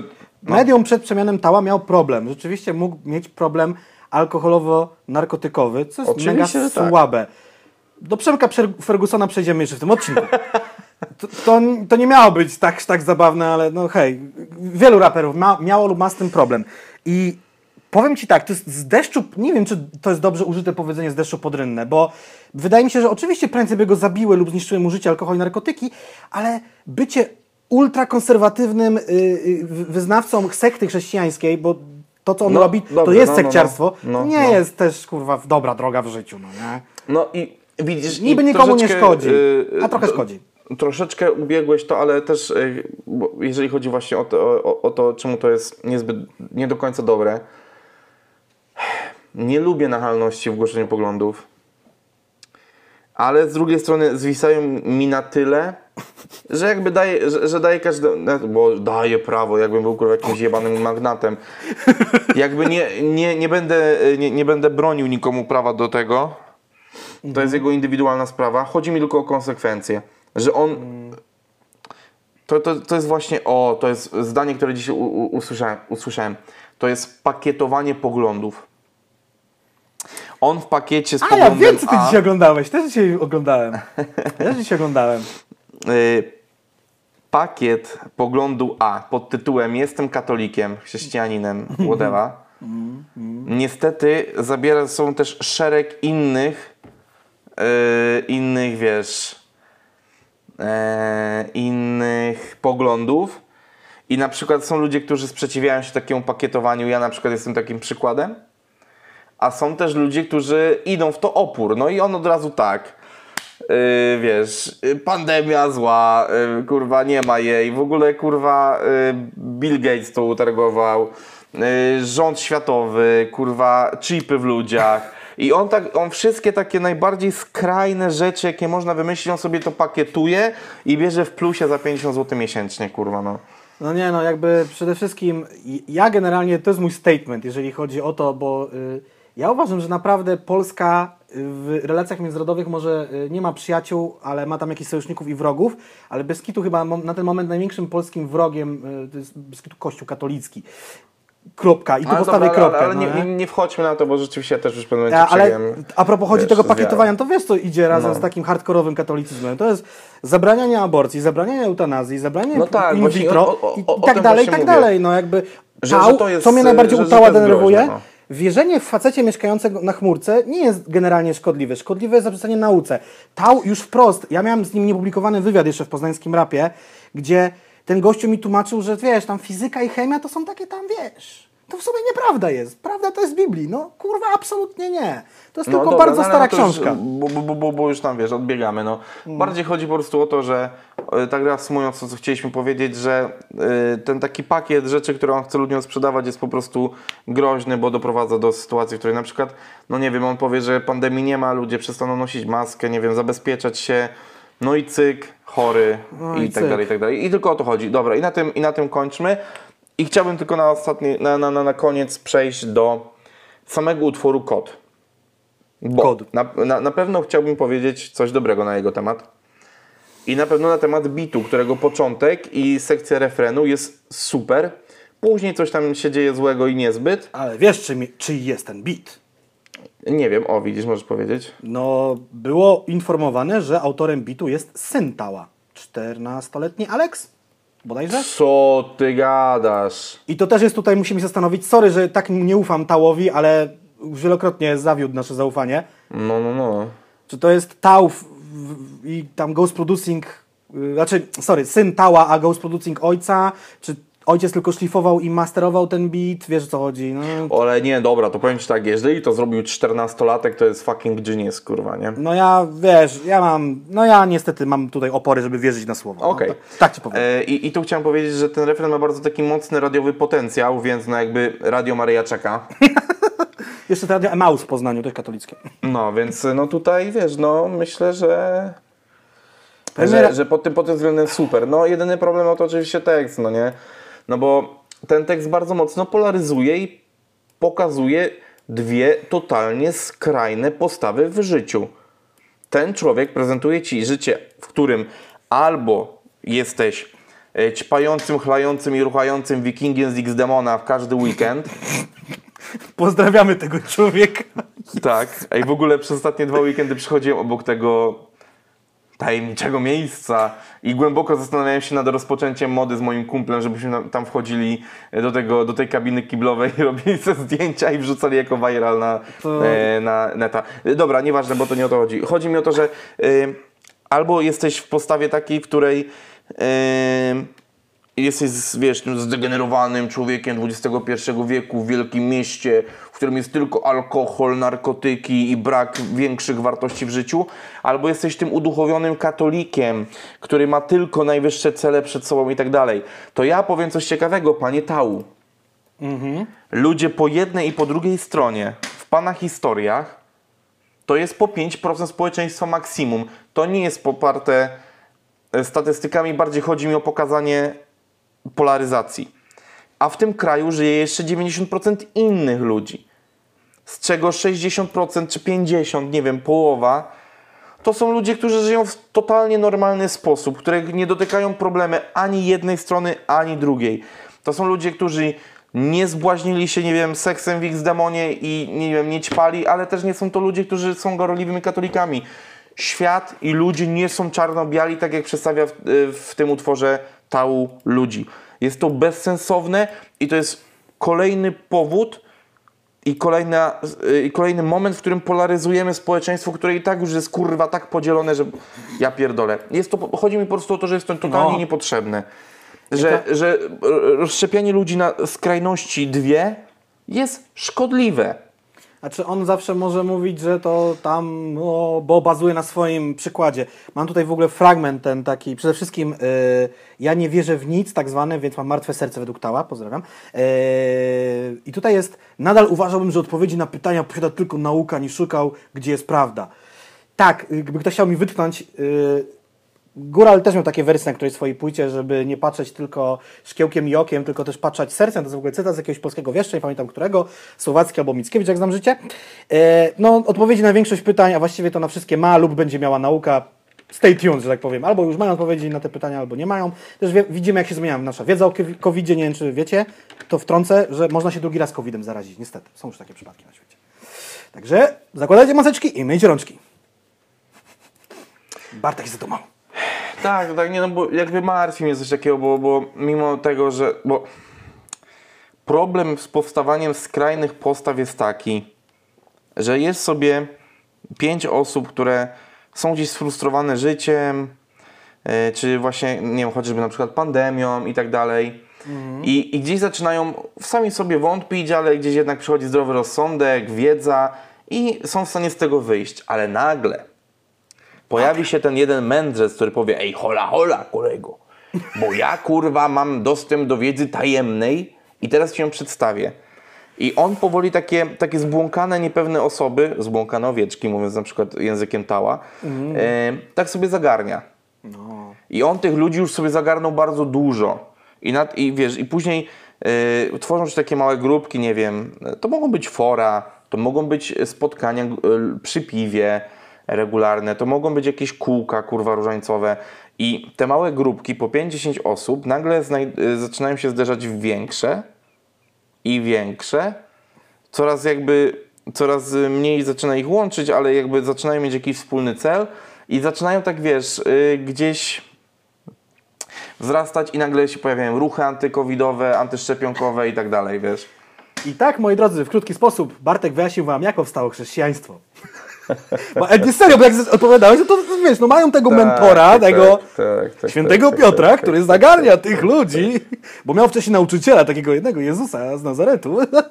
No zabawne, zabawne to I wiesz, no a, a niestety żyjemy w czasach, w których y, media i social media y, dają nam bardzo duże narzędzie. Zobacz, kiedyś, żeby właśnie takie grupki zaczęły ze sobą nadawać, trzeba było się spotkać. Tak, tak, tak. A teraz wystarczy spiknąć się w komentarzach. Ja ogólnie mam takie czasem hobby, hobby. Y, lubię sobie na Netflixie, HBO albo na podcastach, głównie polskich, ale też mi się zdarza jakieś zagraniczne, obejrzeć jakiś materiał właśnie o, o sektach. To nie mówię w stosunku do Tao, tylko, mm, ale nie, no właśnie, bo, bo tylko do, do, do covidowców i, i no były różne historie, naprawdę. Różne, no różne historie. Ale też ostatnio, dzisiaj w ogóle pisałem z moją znajomą, że według mnie y, nie byłoby takich olbrzymich problemów z negacją COVID-u, gdyby naprawdę nie internet. Internet daje wszystkim wrażenie, że no tak, naprawdę to, dużo to, wiedzą. To, to, to, już jakby naprawdę mało często, wiedzą. często rozmawialiśmy i prywatnie tutaj na podcaście. No to teraz tylko reasumując. Są na pewno ludzie, dla których yy, powrót Tała jest ważny i oni się z tego powodu ucieszą, kupią płytę i tak dalej, będą wspomagać swojego ulubionego artystę. Yy, to, że treści tego artysty są mniej lub bardziej szkodliwe, Kurczę, no może kiedyś Gargamel nim się zajmie, jeżeli sobie już na pewno dużo naskroba tału. Albo śmiem wątpić. Yy, z tym tałem, yy, oczywiście z tym żartem, że dzban, no to jest takie po prostu, no już wiecie jaki mamy stosunek do niego, no uważamy go za osobę niepoważną. Delikatnie mówiąc. Yy, a numer kod, poza tym, że jest fajnie, melodycznie, dobrze zarapowanym numerem, bo jakby nadal nie odejmujmy, Tału jest bardzo utalentowanym artystą. Aczkolwiek, znaczy wiesz co, właśnie kod jest ogólnie może być spoko, ale ja tak, ta, ta, ten refren, pora wracać, pora wracać, no jest no, takie zamiętkie, no, no. no, ale ja... no jakby y, może to się, to, ten numer może się podobać. No ale niestety w tekście są rzeczy szkodliwe, a ten człowiek o. naprawdę różnych szkodliwych, e, różnych szkodliwych treści w swojej muzyce czy przekazach social mediowych ma bardzo dużo. Czekamy na Disa. Jeszcze był utwór tak. z, z, z Małachem. Yy, według mnie odrobinę lepszy, ale skoro jest taki nasączony takim boomerskim narzekaniem, że kiedyś to było, teraz to No, jakby, cóż. No dobrze. Yy, Jesteśmy już mniej więcej ponad, e, po, ponad godzinie na, znaczy po, grubo ponad godzinę nagrania, ale myślę, że de facto około godziny podcastu, ale lecimy dalej, bo tematów jest sporo. U, u mnie godzina 5, u mnie bardziej aktualnie. mamy nadzieję, czas. że jesteście wygłodniali, bo troszeczkę czekać na nas musieliście. Zgadnijcie, gdzie wracamy. Dawno nie ale, mówiliśmy ale, o Stopro. Ta, ta, ta, a, zepsułeś mi kurwa intro. Ale ja miałem swoje. Kutas. Wracamy nie, do Stopro po dwóch odcinkach. że że to nie jest koniec czarnych chmur nad poznańską oficyną wydawniczą Stopro Rap, że to dopiero początek problemów i czy budujmy ta firma jest w stanie to wytrzymać, bo Nie budujemy takiego dramatyzmu. za, zacznijmy od tematu troszeczkę bliskiego temu, bo, związanego, bo, bo związanym z artystą, związanym z My Music.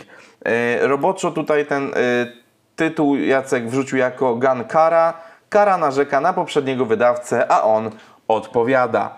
E, Dokładnie. E, Taki lead mamy na początek. O, nawet mam zapisane intro. Czarne chmury nie schodzą za My Music. Ale powiem Ci, właśnie, kurde, no mi się wydaje, że e, Remik nie spodziewał się, że będzie mieć tyle różnych zawirowań w związku No. z kupnem tej wytwórni. No, Pomijam ale tą... spokojnie, być może znowu odezwie się do ciebie i ci wytłumaczy, co tak naprawdę się zadziało. No, odezwało się do mnie wiele osób po ostatnim odcinku, ja tam po prostu... Tak, tak, Znaczy, dwa, mi tak kciuki chodziło. tak, y, teraz do wszystkich, którzy to oglądają, powinny wam się zaczerwienić uszy. E, Jak już jesteście z branży i oglądacie, to chociaż udostępnijcie to gdzieś, nieważne czy się zgadzacie, Błagam, czy nie. udostępniajcie, nie, nie, nie pozwólcie nam zgnić w tym getcie internetowym. Tak jest, ale nie, nie dobra, bez płaszczenia się, kurwa, ja znam swoją wartość, ten podcast jest A nie, zajebisty, no, bez- jeżeli bez go nie tego- doceniacie, no to świjcie pałę. bez E. Dobrze. E, Mili i kulturalni, to właśnie taki... Family friendly content. Jaki rap, taki Family friendly podcast. content. Dobrze. Koniec. Gankara. Jeżeli ktoś nie wie, kim jest Gankara, jest to, ja sobie zapisałem, mocna zawodniczka reprezentująca styl uliczny i bezkompromisowy rap. Po przejściu do stop rap ale ma niestety problemy ze swoją poprzednią wytwórnią. Problemy zaczęły się od tego, em, że y, Karolina, bo tak ma na imię, Kara, Karolina, Okej. Kara, E, to nie chodzi o to, że słuchanie jest karą. Nie, niepra- nieprawda, to jest bardzo solidny uliczny rap, bardzo mi się podoba. Na pewno charyzmatyczny. ale ona powiedziała na swoim Instagramie, że by nie kupować płyt ze strony 3Y Studio bodajże, czy jak to się nazywa, 3Y Label, Yy, ponieważ pieniążki, które tam, pieniążki na piweczko, pieniążki, pieniążki. e, które wpływają tam, nie trafiają do niej. No a teraz jakby wyjaśnijmy skąd to się wzięło i e, dlaczego. E, moje e, mój pierwszy wniosek, jaki zapisałem przy tym było to, że no, Wniosek jest taki sam jak przy Winim ci powiem. a, no, ale poczekaj, a to zaraz, to zaraz właśnie, bo pierwszy problem jest taki, że jesteśmy chyba nadal jednak w latach 90., jeżeli chodzi o umowy. W lesie jesteśmy No totalnie. i tu znowu jest ten problem, co z Winim i Remikiem, jak dobrze zwróciłeś uwagę, że nie wiemy wszystkiego, nie znamy zapisów Słowa przeciwko słowu. i możemy się właśnie opierać na słowie przeciwko słowu, ale czymże byłby, e, czymże nie byłby jaki rap, taki podcast bez dyskutowania przez pół godziny na temat tego, co ktoś do kogoś powiedział. Albo powiedzieć mógł lub też nie mógł powiedzieć. Tak jest. No ale właśnie. A, szukam Mm. screenów. E, Przede wszystkim ciekawostka, może historyczna na początek. No. W- Wydaje mi się, że Kara zmieniła nazwę swojego konta, że miała 3Y albo 3Y Kara Ale albo to, Gankara. ale to właśnie nie było, a to nie było właśnie związane z przynależnością do 3Y Label? No, domyślam się, że tak, że, że jeżeli była w tej tak zwanej ekipie, no to, to po prostu tak miała. No tak jak Tak, ktoś bo- ma, nie wiem, 2.1.5 albo SBM, albo tam No tak, ale na przykład cokolwiek. przejrzałem sobie, wiesz, bo, bo ona tak tytułowała kawałki, ale przejrzałem sobie na przykład w ogóle portfolio wydawnicze, bo jak tam się dowiedziałem, że jest asystentka menadżera, menadżer, właściciel w tej wytwórni, to mówię, łobaben, to jest tam jakaś za wie, wielka korporacja? wytwórnia. No tam jest kurwa z 10 artystów podpisanych. Nie znam żadnego. Nie zdawałem sobie z tego sprawy, nie będę ściemniał, bo wiesz, z czym mi się w ogóle kojarzy 3Y? 3Y to jest skr- skrót od ekipy Yes, Yes, Yo. Z tego No co właśnie, pamiętam. no właśnie. Oni są z południa Polski, z Krakowa, z tego co rozumiem. Dobrze mówię, czy źle mówię teraz? No, ej, w ogóle Fazi jest w tej ekipie, nie? No, a wiesz, kto był producentem ekipy 3Y, Yes, Yes, Yo? Dawno, dawno, dawno temu. Ej, ale to jest żółw z, y, 3Y, kurwa, jest, jest ją. Jest właścicielem tej wytwórni, dlatego 3Y. No tak, 3Y od Yes, Yes, Yo, zgadza się. No tak. Tak, okej, dobra, bo ja właśnie tego nie skminiłem na początku. Tak, okej. No, ale kto był kiedyś ich producentem? No. Ta postać cały czas funkcjonuje na polskim rynku. No, muzycznym. dawaj, no. Donatan, mój drogi. O kurwa. Donatan. Ej, no bo to tak jeszcze tylko off-topowo, żeby was wprowadzić, co to jest za label. Fazi, Żółwik z Jest Jest Ją, y, Gajowy. Nie wiem, kim jest pan Gajowy, ale oryginalna ksywka. Skąd ty masz te takie rzeczy tutaj? Y, kolejna ksywka to jest Songo Omerta. Bardzo podoba mi się ta ksywka. Jest też gościu o ksywie Gizmo WDP. Ty je wymyślasz teraz na bieżąco, czy czytasz naprawdę? Czytam naprawdę. Następny to jest Peter Gang PP. Jest jeszcze takiego, ale widzisz, bo na przykład niektórzy mają to 3Y na początku i na przykład jest y, 3Y Gun Zary AT. I to nie jest Żary AT, tylko Zary AT. No dobrze, dobrze, dobrze. DMK. DMK, on miał kiedyś beef z kimś, z jakimś podziemnym raperem z Poznania, DMK. y, Aaron On jest- HBR. Mhm, Jest też raperka Iza i Przeciw. O, to jest jedna osoba? Tak, Iza i, to nie jest Iza i Przeciw, tylko Iza i Przeciw. I Przeciw pisane razem, i Przeciw. I ona jest jako raperka i marketing tu wpisana. Okej. Jest raper Gibbon.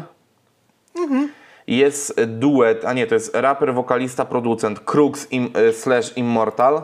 A, czyli to jest Immortal Beats po prostu też gościu. Wiesz co, ja w ogóle Ale znalazłem... poczekaj, bo jeszcze nie skończyłem ekipy. Jest jeszcze raper Emski, raper Zwola i raper Brodinio. Pewnie dlatego, że ma brodę. To nie jest diss, po prostu pewnie skojarzenie. Ta broda jest dość char- charakterystyczna. Ja w ogóle boję się śmiać się trochę z tych ksywek, bo mi kiedyś ktoś na chatę wiedzie, kurwa. Eee, Tak, może ale, być bardzo. Ale wracając, no jakby no... Y, Kara zaczęła narzekać na swój ex-label Mhm. e, na wiele różnych sposobów. E, Ja tu ci powiem, że y, research trochę zbombiłem, bo tylko wiem, zaczęło się od tego, że nagrała taki filmik na Instagramie, który nie został skasowany, w przeciwieństwie do innych filmików, o których z chwilą będziemy mówili, żeby nie kupowali ludzie płyt, bo te pieniądze z, od, z tych płyt do niej nie docierają. I ona nie ma nic już wspólnego, tak, z 3Y, jakby, czy coś. Że Mam nie będzie, wrażenie, że to w ogóle nie jest pierwszy raz w polskim rapie, kiedy coś takiego się dzieje. no to domyślam się, ale jakby ona mówi, że tam, no nie będzie na chłopaków narzekała, bo ma tam wielu kolegów wytwórni, ale żeby nie Ale to nie właśnie chyba nie płyt. będzie narzekała na ekipę, a na żółwia, który jest bardziej właścicielem, nie? No tak, ale z drugiej strony, wiesz, to jest takie emocjonalne, no nie, jakby, no nie kupujcie moich płyt, bo te pieniądze do mnie docierają.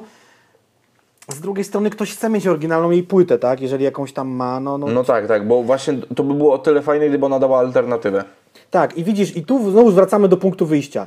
Nie ma umowy, pieniądze do niej nie docierają. No właśnie, bo z tą umową też jest dość umowy. ciekawie pod tytułem takim, że, że co, że jak ona przeszła dopiero do 100 pro, to oni chcieli z nią umowę podpisać?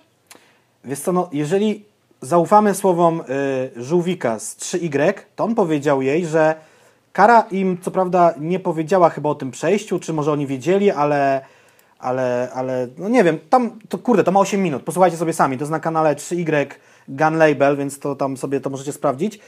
I z tego, co Żółwik mówi, jeżeli wierzymy mu na słowo, on chciał z nią podpisać umowę dotyczącą rzeczy, które do tej pory wydawała, żeby się z nią jakośkolwiek sposób No, no to- rozliczać. Bardziej dla niej właśnie dobra nadal- niż dla No ale nie, swojej no to wytwórni. właśnie nadal nie? jest sytuacja, w- ej, umowy się podpisuje po tym, jak artysta ci dostarczy produkt? No ty, kurwa, No, oni jakby cirkus. chcieli podpisać taką, jeżeli wierzymy temu jego mościowi Żółwikowi, to chcieli podpisać umowę na wstecz wydane rzeczy, żeby się z nią uczciwie No, rozliczać. to- No bo wiesz, No, jeżeli są umów- Ale to labelem, umów się nie podpisuje wstecz, tylko na początku, no kurwa, no bo to jest, teraz to jest Ja wiem, że no już- dziwne doszukiwanie się, kurwa. no wiemy, nie? że już mleko się rozlało i się zesrało, ale yy, no, Gankara nie mówiła, co w tej umowie było z jej strony. Powiedziała tylko, jakieś dziwne umowy mi podsuwają, ale pomyśl sobie tak, jej utwory na czyim kanale są? No 3Y.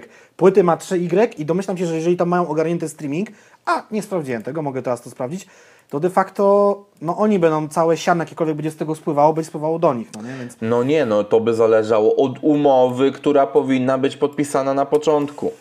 Koniec, kropka. Jakby znowu dochodzimy do punktu, w którym po prostu ktoś nie No. dopatrzył formalności, yy, nie zadbał o odpowiedni kontakt z artystą i jest kurwa chryja, no.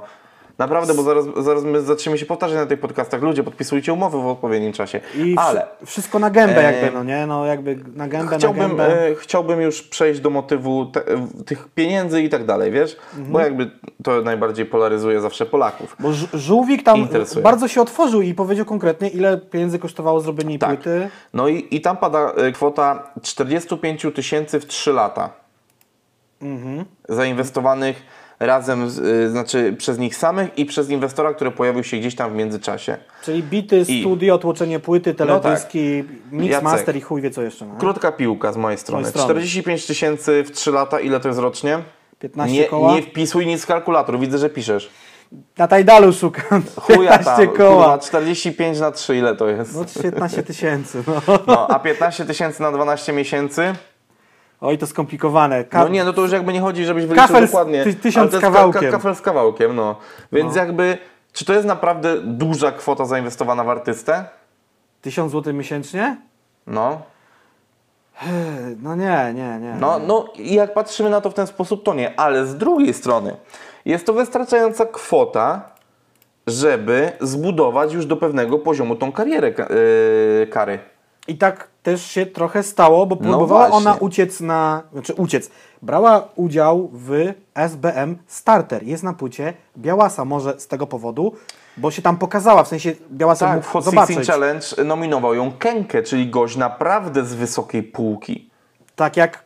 A, przejdziemy do tego za chwilę. No. No ale właśnie, no i widzisz, Teraz no, i, i się y, to udało. 100 no, Pro, y, co mnie zdziwiło, ale raczej in plus, że mówię, o, kolejny ktoś z podziemia, kto ma jakąś Tak, tam charyzmę, pizga tak. to swoje rzeczy, y, to 100 Pro się udało, no nie? W ogóle, dobra, wrzuciłem szybko na Ben Ben, jak to mówił Despero y, w Pitbullu, trzy gry Gankara na Tidalu, y, znalazł mi za raptem jeden utwór i to nie z jej płyty. Może na Spotify jest lepiej, nie wiem. No dobra, no i teraz wracając do kwestii finansowych, bo rozumiem, że sprzedaż była jaka była, bo tam pada ilość 400 sztuk. Co na Ale- podziemną raperkę, No mało, nie mało, Nie wiem. no, Nie ale wiem. Bo y, no bo tak y, kwestia podziału tych pieniędzy powinna być ustalona wcześniej, bo y, w najgorszym przypadku mogłaby się spotkać w sytuacji, w której umowa mogłaby wyglądać tak, że do podziału pieniędzy dojdzie po dopiero po momencie spłacenia inwestycji. i tak Czyli- przeważnie jest w wytwórniach. Czyli, do, czyli dopiero by to było w momencie, w którym i sprzedaż z jej płyt, streamingi, wszystko przyniosłoby te 45 tysięcy zainwestowane, koszta by się spłaciły, no i teraz dopiero wtedy każda złotówka dzielona na 3 według kara, wytwórnia, inwestor. No i kurwa, no i wtedy nagle się okazuje, no że jesteśmy bardzo daleko tych 45 tysięcy, bo jeżeli ile płyta mogła kosztować?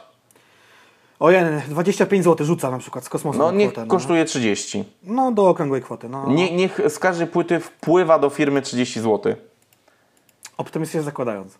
To masz 12 tysięcy złotych. Koszty tłoczenia i tak dalej, i tak dalej. Tu i tak wyszło coś super, bo tu się okazuje, że po sprzedaży 400 płyt nagle zostało 10 tysięcy. Ale nie 10 tysięcy, które spłaca inwestycje 45, tylko, Tylko 10, do podziału. które jest dzielone na 3. Więc uważam, że ta pajda, którą dostała, jest adekwatna do tego, jakie y, pieniądze wygenerowała w wytwórni. Jeżeli i- rzeczywiście i cały czas- tak było. I tak, i, i teraz ten problem polega głównie na tym, że nie było to wcześniej ustalone, bo trzeba było kurwa dogadać się, że sztywny procent z każdej płyty jest jej i koniec. Aczkolwiek widząc te liczby mogłoby się okazać, że to byłoby to mniej. Ale trzeba było to uregulować wcześniej, a nie teraz płakać czy nie płakać. Ona bardziej marudzi, zwraca na to uwagę niż się żali. To też żeby nie było, Ale bo to jest harda babka, no nie? Wiesz co, bo to jest znowuż taka akcja.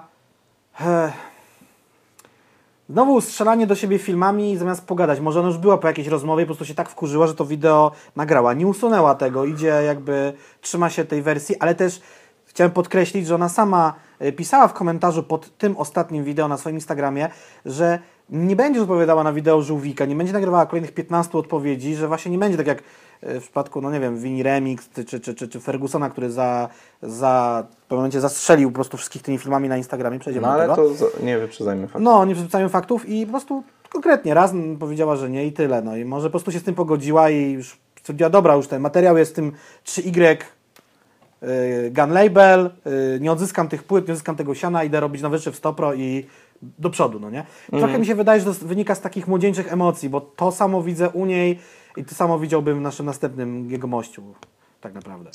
No, bo, bo de facto no, jakby to więcej tutaj nie można ostrzygnąć e, w Ale temacie też, Gankary, też chciałem więc... powiedzieć, że y, to jest kolejny przykład, który pokazuje, że małe wytwórnie, oficyny zawsze będą inkubatorami, z których ludzie będą no, przechodzili do większych rzeczy. Tak, tak samo jest z 3 czwarte, a- z 3 czwarte Underground Studio, 3Y, 100 Pro, które już teraz w ogóle ma innego właściciela. Y, no i tak dalej, i tak dalej, no nie? No ale dobrze, no jeżeli jesteśmy przy tych czarnych chmurach, no to tego tematu nie mogło zabraknąć.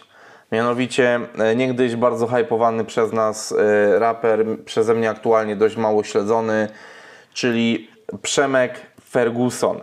Powiem Ci, nie wiem od czego zacząć, bo Ja, ja, ja ogóle... wiem, bo ja mam ułożony schemat rozmowy ponownie tutaj.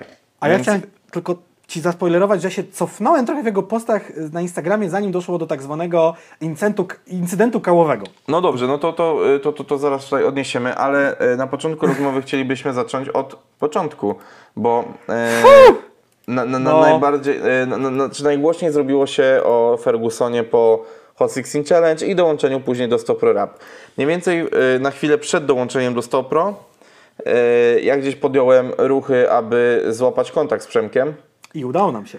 Tak, ten kontakt się udał y, i udało się doprowadzić do nagrania podcastu dosłownie kilka dni po tym, jak został ogłoszony w Stopro.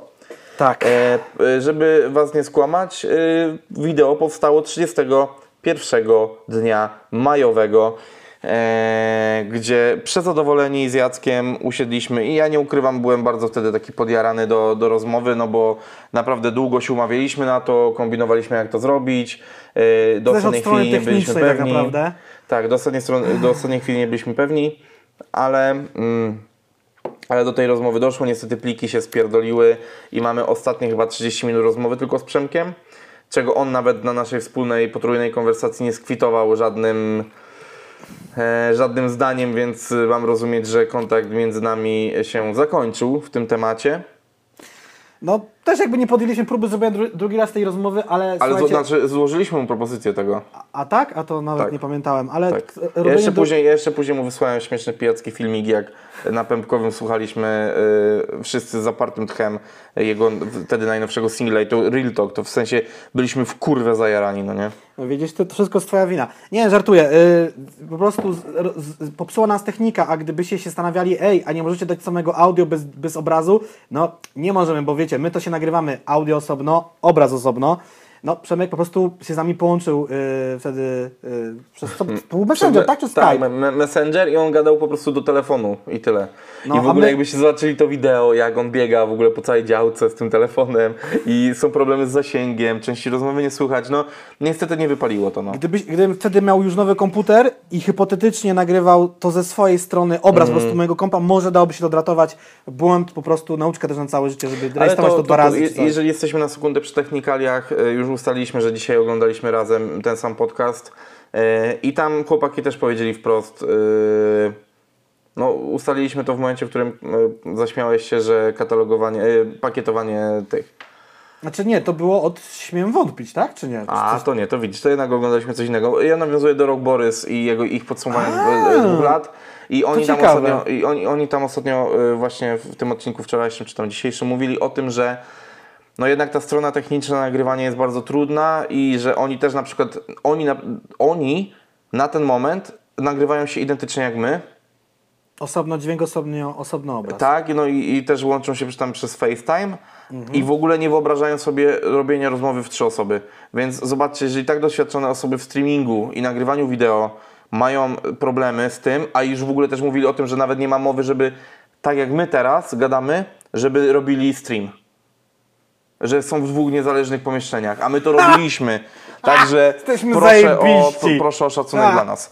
E, Dobrze, e, ale wracając teraz do Przemka Tak. e, z tego off-topu. Gdy my z nim rozmawialiśmy, on nam powiedział, że bierze się za odwyk. Pił E, piwo bezalkoholowe, to jak ty teraz? y, to był chyba wtedy, ja mam teraz łomeszkę, on miał wtedy leszka bezalkoholowego. Był przeszczęśliwy y, z tego powodu. W ogóle mówił, że jednym z warunków mm, Podpisanie umowy. podpisania umowy właśnie było jego życie w trzeźwości. Jego trzeźwość od y, amfetaminy i jego trzeźwość od alkoholu. Bardzo jasno nam o tym mówił i cieszył się i mówił, że kurwa, chłopaki, to jest dla mnie tak wielka szansa, że, że, że dostałem ta, ta, tak ogromną szansę, że nie spierdolę tego, nigdy więcej używek, nigdy więcej alkoholu. Yep. Yy, Wtedy też podczas tej rozmowy zwracał bardzo uwagę na to, że jest dość analogową postacią, która nie używa Facebooka. Yy, Łączył się z nami w ogóle z fejkowego konta, na którym miał yy, awatarze, był bank, pan Banks. Tak. Em, mówił, i to, też, i to też jest ciekawe w kontekście dalszych, e, dalszej sytuacji. Mówił, że Instagram jest fragmentem umowy. Instagram będzie prowadzony przez wytwórnię I tak było do pewnego momentu. i że będzie bardziej niż takim stricte Instagramem rapera, będzie bardziej po prostu miejscem, w którym możecie znaleźć informacje na jego temat. I że de facto jego nawet nie interesuje posiadanie pasów do tego, bo to będzie prowadziła wytwórnia. Czyli gdzieś jakby już na tamtym etapie rozmów Instagram można założyć, że miał należeć do wytwórni. Co jest ciekawe w kontekście tego, co się zadziało niedawno. Tak, i w ogóle to była jedna rzecz. Druga rzecz, ja się dzisiaj, zanim przejdziemy do tego przelewu no. kartonów, filmów, streamu, ja cofnąłem się do postów z początku października, gdzie wydawało się, że u Przemka jest po prostu w, po, w porządku i no, to jest taki post był, wierzę w to, że nasza przyszłość zapisana jest w gwiazdach, idąc coś tam spotkałem, dobra, życie pisze piękne scenariusze, codziennie patrząc w lustro jestem wdzięczny temu na górze, jeśli istnieje, że dostałem taką szansę. Generalnie do pewnego momentu w październiku to były same pozytywne posty, że kurwa jest zajebiście, że się udało, No i nie że, właśnie, Jacek. Że idzie post, że tak, Słodka M ma już klip, że tam nagrywa z Włodim, że będzie u Dexa na mixtape, wiesz, ogólnie, że jest No, zajebiście. no, no, no, no, ale ja, ja pozwolę sobie właśnie wtrącić jeszcze jedną wcześniejszą No. rzecz. Przecież my w notatkach do poprzednich jakichś tam odcinków, ale takich naprawdę dawno, dawno temu, gdzieś bardziej wakacyjnych, No. przecież mieliśmy screeny jego depresyjnych rozmów, jego depresyjnych wpisów na zjazdach e, narkotykowych. To było chyba o rozstaniu z dziewczyną, tak? No Że tak, obie- ale zobacz, że już, bo właśnie o to chodzi, że tu mam nawet zapisane w notatkach swoich, że to nie jest pierwszy raz, kiedy mu się ulało. No bo tak, pamiętasz, jakby on z samych chwilę- treści kawałków u niego wynika, że tam odwyki to bywały. Bywały. Wła- właśnie to też było to, że jak my zaczęliśmy, znaczy jak już wiedzieliśmy, że nie wypuścimy tego i zrobiliśmy tam już ze dwa odcinki, tam przecież była ta akcja, że e, jakaś krata piwa, balantańsy, bo kręcili klip z ziomami i on się wtedy napierdolił strasznie, latał z butelkami na filmikach. A my kminiliśmy, jak to jest tym niepiciem. No, nie? No właśnie i my, my, my do tego stopnia uwierzyliśmy, że przecież ja nawet pamiętam rozmowę między nami, że mówiliśmy, ty, no może to są puste butelki na klip, może tam, wiesz, wlali sok jabłkowy, bo wiesz, bo, bo chce się trzymać tego. Były takie rozmowy między nami, A czy ja przede bo my tak chciałem... bardzo wierzyliśmy w Przemka Fergusona i w to, co nam powiedział. Tak, ja, w Przemka nadal staram się wierzyć, bo ja w ogóle nie mam takiego totalnie teraz negatywnego podejścia. To, co się stało, jest po prostu złe, ale jestem w stanie to sobie wytłumaczyć. Tym bardziej, jeżeli to mówimy o podwójnym nałogu. Ja w życiu nie byłem y, uzależniony od alkoholu ani narkotyków, więc mam o tym pojęcie bardzo blade, ale jestem w stanie go jakoś bronić, ale to też nie jest moje zadanie. Jakby jest dorosłym typem, mam nadzieję, że sam się ogarnie. I nie chciałbym mu robić tu żadnego roastu, bo po prostu mi jest trochę No przykro, nie, że nie, tak nie, się nie, stało. bo no, nie? jakby bo ta sytuacja jest przykra, ja się, ja się najbardziej denerwuję głównie dlatego, że boję się, że to będzie zmarnowany potencjał. Tak, jeżeli. Nie wiem, czy teraz już bardzo nie wy- wyprzedzam tego, co chcemy mówić. O... Mam nadzieję, że wytwórnia się na niego nie obrazi. O nie, nie, ale to właśnie spojrzy po- na niego, z tym. Żeby, żeby to ogarnąć. Dobra, słuchajcie, kiedy, kiedy to było? Y, No mówię, początek października, post jest euforia, że widać, że jest plan działania, kolejne klipy, No tak, fity. tak, ale, ale czy, czy to właśnie. Yy, I teraz trzeba było Siła i zapytać na moc, no przykład, yy, na przykład Kenkę czy Pei. Mhm. Czy to nie jest właśnie tak, że, ty, że przez to, że próbujesz wyjść z nałogu, na przykład do pewnego momentu sam, to będziesz stary- miał w chuj takich sinusoid? Że masz stany euforyczne i zjazdy. Tak, no i, nie, są że... te stany, w których już tam wiesz, śpałeś się, sklałeś, y, przeżyłeś kaca z jazdy i masz takie dobra, teraz ogarniam, teraz jadę z tematem, y, teraz rozpierdolę, wiesz, i robisz sobie plan, y, nie wiem, trzytygodniowy, wychodzi ci tydzień, potykasz się raz, wpadasz, leci znowu melanż, znowu upodlenie, znowu upokorzenie, znowu alkohol, narkotyki, wytrzymujesz, nie wiem, tydzień rejwu, dwa tygodnie rejwu, znowu ogar, znowu zjazd, znowu depra i znowu taki ogar po kilku dniach, dobra, wjeżdżam, rozpierdalam i tak, wiesz, sinusoida, nie? Bardziej tu, o tak. No i wiesz, boję się, że to może być w ten sposób, no nie? Kurde, ja też mam czasem wrażenie, no, po... może to poczucie po podpisaniu tej umowy i to, że są, dzieją się klipy, bo próbowałem sobie odświeżyć, są dwa salowe klipy i ta, ta gościenka Udexa, yy, też zresztą z teledyskiem, że jest dobrze, że też można sobie karą. pozwolić na, tak i kara tam jest, na lekki melanż i ten lekki melanż zamienił się w nie taki lekki melanż. No i właśnie, i teraz y, to tylko t- y, taki off-topic, y, jeden szybki. że Mhm. jeżeli byłby bardziej kumaty, to popatrzyłby na swoich starszych kolegów Sariusa i Kartkiego i nauczył się jak to jest y, i czym jest damage control, jak się jest napierdolonym albo pod wpływem używek. No, Sarius miał tam różne takie też właśnie Ale Instagramowe, chłopaki sobie potrafią nieźle z tym radzić, mniej lub gorzej. Ale jeżeli właśnie chodzi teraz o ten przyciągający się melanżyk i takie problemy, może to jest kwestia podszeptów złych doradców wokół. Bo nie wiem, czy pamiętasz w rozmowie, A, tak, też o e, tym myślałem. nim- Dokładnie miałem taką samą myśl w głowie. w Miałem rozmowie taką z nim, myśl. tak, bo, bo jakby ja też zacząłem się nad tym zastanawiać pod wpływem tego, co ty mi powiedziałeś w- tam kilka dni temu, czy tam tydzień temu, nie, nie pamiętam, y, że może, a ty, ty powiedziałeś takie zdanie, a może tam obok siedzi ten kałach i mu tam napierdala do ucha. Bo wiemy, Kałach- że kałach nie lubi się z remikiem. nie lubi tego całego My Music, kojarzy mu się to z UMC i tak dalej. Mówił o tym w Hot 16 Challenge. My w ogóle pytaliśmy o to Przemka Fergusona, który nam wtedy powiedział, że Kałach jest jego kolegą, ale no nie będzie mu kariery układał. Czy To coś- jest coś w tym jedna stylu. rzecz i on wtedy też mówił, y, bo, bo do tego też chciałem nawiązać i od, od tego chciałem w ogóle wyjść, że on będzie odsuwał ze swojego życia i kariery y, w ogóle postać Kałacha, że dziękuję mu za początek, ale no, drogi nasze się rozchodzą. No, że jakby on będzie działał w Stopro i tak dalej.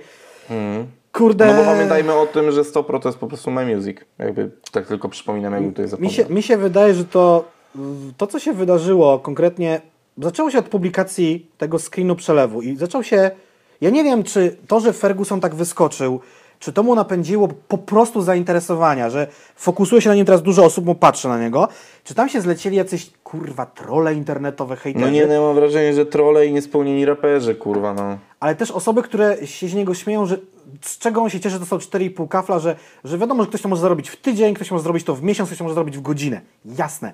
Mówimy o gościu, który naprawdę, jakby ktoś posłuchał jego muzyki, słuchajcie, Giżycko ma niecałe 30 tysięcy mieszkańców, on sam o sobie mówi, że się wywodzi z getta, oczywiście metaforycznie, a może nie metaforycznie, nie wiem jak wygląda jego osiedle i tak dalej. To jest gość, który naprawdę wiecie, w, w maju byliście w podziemiu, czy tam w kwietniu, kiedy zaczęła się akcja Hot 16 Challenge 2, a tam już w czerwcu macie podpisaną, czy pod koniec maja umowę na wydanie X płyt za X tysięcy złotych, macie te wszystkie zaliczki, dzieje się, kręcą się klipy. To jest, no to jest takie trochę no, od płucy buta do milionera, w cudzysłowie, dużym, mocnym cudzysłowie. No tak, no ale, ale dla niego na przykład y, te pieniądze, które wpływają, to są duże pieniądze, Mhm. za które, i to będę trochę go bronił, za które starał się robić rzeczy fajne, wiesz, ta akcja z butami, O kręcenie której chyba wiele osób nie wie. Wiele nie wie i nie rozumie. Ferguson wydał w grudniu zeszłego roku kawałek Białe Skoki. Teraz miał być kawałek, jakiś tam była koncepcja, on właśnie, ja się cofnąłem do tych jego e, początkowo październikowych live'ów i mówi, że tą koncepcję nie potrafi napisać tego numeru, z akcji rozdawania butów nie rezygnuje. One miały być w klipie, ale chyba nie będą i na ów czas, ten czas, tamten, miało to się odbywać 25 października na osiedlu 30-lecia w Giżycku, o ile nie pomyliłem nazwy, miał rozdawać białe skoki dzieciakom A, swojej dzielnicy. I taki Ciekawostka plan nadal jest. ogóle, y, ciekawostka, nasz wspólny znajomy i mój szef będzie dokładnie tego dnia w Giżycku. Wyślemy go z kamerką, niech mi nagra. Tak. Y, I on, y, ja nie wiem, czy to 4,5 kafla to była tylko y, kolejna zaliczka dla artysty, nie wnikam. Czy to jest dokładnie pieniądze, które on miał zapłacić za te buty, czy buty kupiła wytwórnia i mu wysłała. W każdym razie jest, już tego wideo nie ma, ale było wideo, jak Ferguson miał w domu ile? Cztery kartony butów. Nie, no jak nie ma, oczywiście przecież Jacek Adamkiewicz ma wszystko nagrane, kurwa. No, Jacek Adamkiewicz ma wszystko nagrane, bo y, kiedy gówno uderzyło w wiatrak, coś przeczuwałem, że to się tak skończy, no nie? Jakby już dużo Mm. rzeczy widziałem. Wolny Kurdystan, wolna cipa, pamiętamy. Y, Jezus. pamiętasz jeszcze? Przypomniałem ci teraz. Y, Tak, i to nagranie z tym kurwa kruciakiem. No i okej, są skoki jakby Ferguson i mi się wydaje, że to doszło do takiego wielkiego misunderstanding. Ferguson, być może trochę zmelanżowany, nie Być zrozumiał... może gościu, on się tam poci od amfetaminy, kurwa, tak bardzo. Od tego, że jest gruby, y, ćpa amfetaminę, kurwa, i wali w wódę. On jest tam tak wygrzany, kurwa, że to jest niepojęte. Przecież jak ja to dzisiaj zobaczyłem, to ja się przeżegnałem lewą stopą, kurwa, no nie? Przecież on jest, kurwa, gorszy, jakby poszedł, kurwa, na imprezę na Smolną, no nie? Bartek jest człowiekiem wielotalentów, żegna się z topą, nie wiem czy wiecie. Y, Okej, on jest w tryb melanż, Lewą, bo szatan. On jest tryb melanż. Fani w internecie, wiadomo, hejterzy jak najbardziej dowalić złośliwym komentarzem. Tak. Jest, On- jest godzina 13, a bidna matka siedzi przy stole w kuchni, jeszcze tylko To, tak jest, to, przypominam. jest, to jest najsmutniejsze w tym wszystkim, jakby. Okej, jakby Ferguson nie rozumie, o co oni się go czepiają. Oni się go czepiają, bo nie rozumieją, po co są te pieniądze i o co chodzi z tymi białymi skokami. I dochodzi tam do zderzenia, no nie? Gdzie naprawdę akcja jest szlachetna, Ferguson robi sobie karierę, no i zaczyna się. I on ma dostęp do Instagrama. Tam w tym momencie, nie wiem którym, można to prześledzić. Prawdopodobnie doszło do tego, że on ma dostęp do Instagrama. A on zaczyna strzelać filmikami. Jeden, drugi, trzeci, czwarty. Ja mam tylko nagrane cztery. Mi się wydaje, że ich było pięć albo sześć. Plus y, legendarny podobno stream na Instagramie, gdzie podał telefon niestety do swojej mamy, bo swojego, co ciekawe, podał swój wcześniej. Na wcześniejszym streamie październikowym podał swój numer telefonu. Ale nie, ale to na trzecim nagraniu też podaje swój numer telefonu. nie, to jest właśnie już nie jego numer. A, trzeci to już jest jego matki. Jezus, co za łeb. I zrobił stream na Instagramie, y, gdzie, gdzie jakby zaczął, zaczęli ludzie do niego dzwonić, bo on mówi, jak macie do mnie jakiś problem, powiedzcie mi to wprost i tak dalej. Tak, to jest tak, tak, tak, tak. najgorszy pomysł na świecie. No na właśnie, trzeźwo zrobić czegoś takiego jest najgorszy pomysł to, na to, świecie. To jest, to jest to, co tutaj bardzo mocno, bardzo mocno gdzieś yy, mia, miałem zapisane, że Nie rozmawia się ze swoimi fa- fanami w, w żaden... No nie, no po prostu nie, po prostu nie. Jakby. no nie no, to jest, chodzi o nie to, w ten że sposób. ja rozumiem, że yy, i ma sporo racji, że on chce się bronić, ma prawo się bronić, ale walka z hejterami, no w ogóle walka z hejterami to już jest w ogóle określenie mem, no. Y, Tłumaczenie się hejterom jeszcze pod wpływem kurwa używek to jest woda na młyn kurwa takim trollom, no. Ja, ku, ja kumam, że on chciał udowodnić ludziom, że te jego działania to nie są fejki, ale zrobił to w Znaczy bardzo on wielokrot, sposób, wielokrotnie no. powtarzał, że słuchajcie, to jest real talk, w kawałku rapuje, że nie wiem, kupiłem sobie tam bluzę czy spodnie, kupiłem je. E, Coś tam kupiłem, mam je spodnie, kupiłem je. Kupiłem te buty dzieciakom, mam, czy, czy mam buty dla dzieciaków?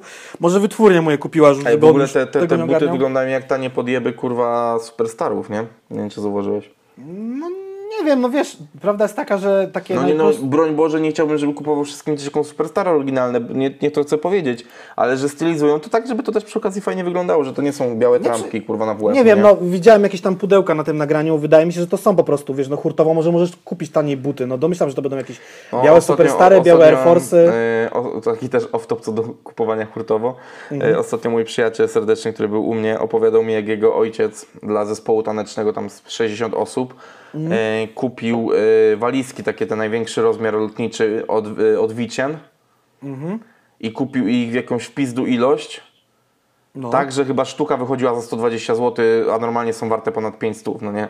Więc Okej. jakby, okej, może da się rzeczywiście hurtowo zamówić jakieś tam, wiesz. No i jakby i tam doszło do totalnego zderzenia i stream ten został przerwany i są dwie teorie spiskowe teraz, no albo skończył się telefon w internecie, czy, czy Przemek sam go wyłączył, albo Remik przejął konto i jakby zmienił login i hasło i wtedy przerwało, przerwało yy, transmisję. Ja zerknąłem i mogę tylko się domyśleć, od którego momentu Przemek Ferguson ma dostęp do swojego konta, bo jakby są nagrania takie, no że widać, że on je robi, tak? To jest początek czerwca, czyli powiedzmy pierwsze foto jest y, 22 maja i tu widać, że te pierwsze nie wiem, 4-5 zdjęć to były typowo foty mm, rzucane przez wytwórnię, a potem już zaczęło się, no że miał dostęp po prostu, no nie? No właśnie, no i, i znowu teraz nie wiemy jaka jest umowa na temat tego Instagrama, bo jedno mówił Przemek na początku, drugie się wydarzyło, ale uważam, i może to być kontrowersyjne co powiem, ale uważam, że wytwórnia dobrze zrobiła, nie? Że go odcięła od y, Instagrama. Tak, od Facebooka odciąć go nie mogą. On sam jakby wyhamował. Yy, po tym instagramowym tym, jak to, jak to szło, zrobił tylko to oświadczenie następnego dnia i na razie jest cisza. No powiem Ci ogólnie tak, no, że social media to przecież bardzo mocny sprzy, sprzymierze, sprzymierzeniec, ale też z drugiej strony bardzo mocny przeciwnik. I uważam, że trzeba umieć posługiwać się, po prostu trzeba umieć w internety. No a widać, że Przemek tego nie potrafi, bo też nigdy nie miał z tym styczności i nie odczuwał potrzeby. On jakby totalnie nie jest z tego świata. To jest gość, No który właśnie. Rapuje, melanżuje i, i, i naprawdę dla niego to wszystkie rzeczy to jest... No tak, ale, ale właśnie też pamiętajmy o tym, że skoro ten Instagram powstał na potrzeby wydawnicze i jakby z potrzeby wytwórni, no to też wytwórnia musi dbać o swój wizerunek, zwłaszcza po akcji z Winim. E, To i się tak dalej. nałożyło, Akurat no akcja kary nie uderza w stopro, rap bardziej jest po prostu tutaj, e, no, mogliby się ewentualnie pojawić w obronie, mm, e, w obronie kary, ale teraz zobacz. Najgorsze, co może się dziać, to jak takie rzeczy zaczyna ci odpierdalać gość, który jest jedną z trzech twarzy twojego najnowszego projektu Pro po, projektu po rebrandingu, projektu, który, za który zapłaciłeś duże pieniądze, projektu, o który przed sekundą dosłownie wykłócałeś się z byłym właścicielem.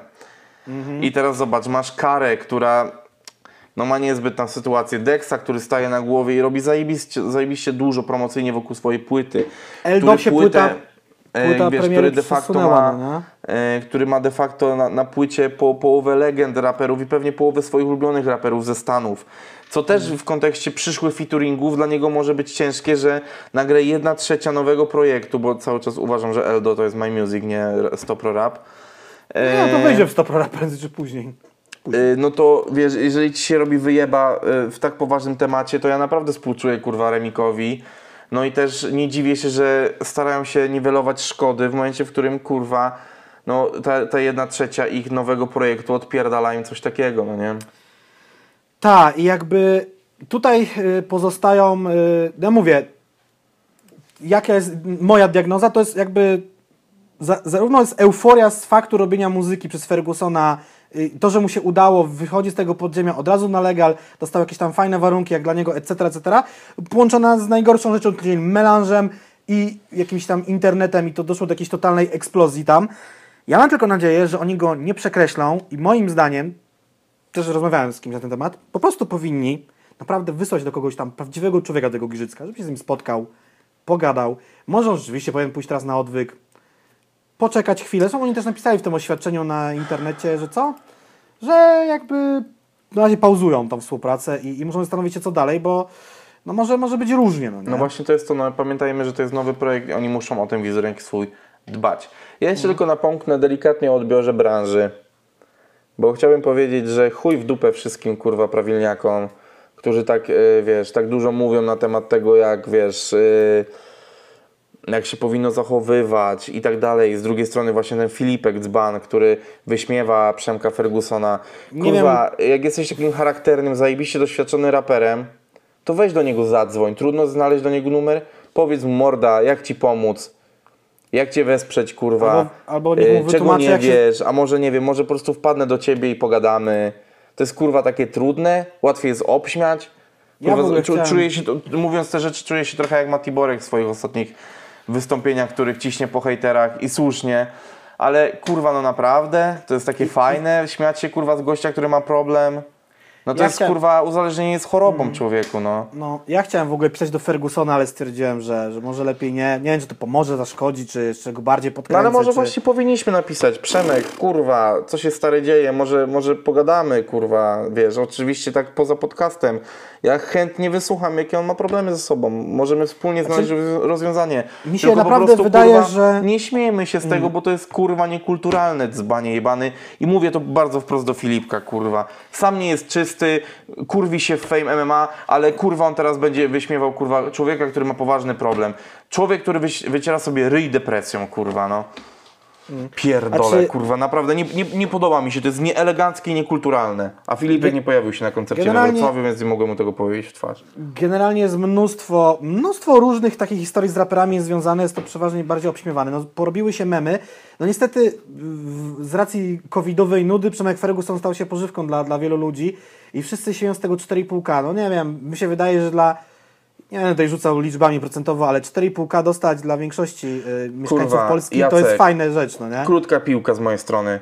Jeżeli e, mama Przemka zarabia 1200-1500, to jest cud. To jest jej potrójna pensja. To jest ich kwartalny pieniądz. Ten chłopak Albo na podwójna, szanuje no. w chuj te pieniądze. Poza tym ja bardzo pobieżnie, ale obejrzałem jego nagranie na, na, na koniec, to takie już na, na, na trzeźwo trochę, które ma, ma trochę wyjaśnić sytuację i, i też powiedzieć, że on nadal Właśnie, chce współpracować tego- i tak dalej, bo, bo to też się pojawiło. przejść. On fuck. powiedział krótko, przylew, przelew przyszedł y, za taką i taką kwotę, wyremontowałem łazienkę, przylew za, y, przyszedł przelew za tyle, kupiłem mamie ubranie, kupiłem sobie ubranie, naprawiłem to, naprawiłem tamto, zrobiłem klip, jeden, drugi, zrobiłem to, siam to, owam to. Kurwa mać. Naprawdę temu chłopakowi te pieniądze były potrzebne. To jest jego pierdolona sprawa, jak je wykorzystuje. Bo jeżeli to nie są pieniądze, które wytwórnia przeznacza, jak na przykład właśnie na klipy czy zakup butów, to są to jego jebane pieniądze. Ja wam nie mówię, jak macie wydawać pieniądze i nie mówię Filipkowi, na co ma przepierdalać swoje pieniądze. Za, zarobione kurwa, za kurwienie się w Fame MMA. A czy generalnie też jest tak, że, że on jest odbierany Nie w internecie Ferguson jako taki, że jest bardzo butny, że jest bezczelny, że to, że tamto. No ale jak podlejesz ego rapera alkoholem i pieniędzmi jakimś tam sukcesem, może wybuchnąć właśnie w taki sposób, ale Oczywiście. jeżeli czuje się mocny, generalnie ego raperów i tak zwany bragowy styl życia to jest nic nowego w rapie, więc czemu wy się w ogóle czemuś dziwicie? Mm. Każdy tutaj jest, pokazuje, że ma większego kutasa od drugiej osoby. Oczywiście No nie mówię, że super jest pokazywanie przelewów ze wszystkimi danymi. Oczywiście nie mówię o okryciu danych My Music, bo są oficjalne. Bardziej mówię o jego prywatnych. Tak, i już były z tego konsekwencje. On w tym wideo podsumowującym mówił, że kurde, ktoś mu jakieś żarcie na chatę zamówił. No niestety, takie rzeczy się... Nie podaje się swojego numeru telefonu w internecie i swojego adresu, no nie? Ja, u- ja unikam jak mogę. Mnie to Mhm. No ja oświadczenie niestety jego... mam wszędzie swój numer telefonu. Ja, ja ogólnie tak, to wideo z 14 października, to jego jakby podsumowujące, ono ma, ile tutaj, 9 minut. Też mnie trochę zmartwiło, bo jakby nie wiem, tu jest trzeźwy albo trzeźwiejszy, podsumował to wszystko i to jest takie no, gadanie ze swoją wytwórnią. On powiedział, że co, że jeśli ten klip w ciągu 72 godzin nie pojawi się w internecie, to, to coś tam, coś się No wydarzy. właśnie, ja, ja, ja, nie- ja nie do końca to obejrzałem, bo, bo nie ukrywam, że to mnie męczyło, ale, ale chciałbym już zmierzać do podsumowania tego. Bo miał E, wyjść klip w ten piątek i okej. miał być też kolejny numer Hugo na kanale Stopro. No Hugo wrzucił na kanał Gun Talk- Music. Nie wiem, czy umowa obejmuje, że ma, Stopro ma 100% wyłączność na jego nowe utwory. Mam nadzieję, że nie. Bo jeszcze mogą być konsekwencje prawne w stosunku do niego wyciągnięte. No.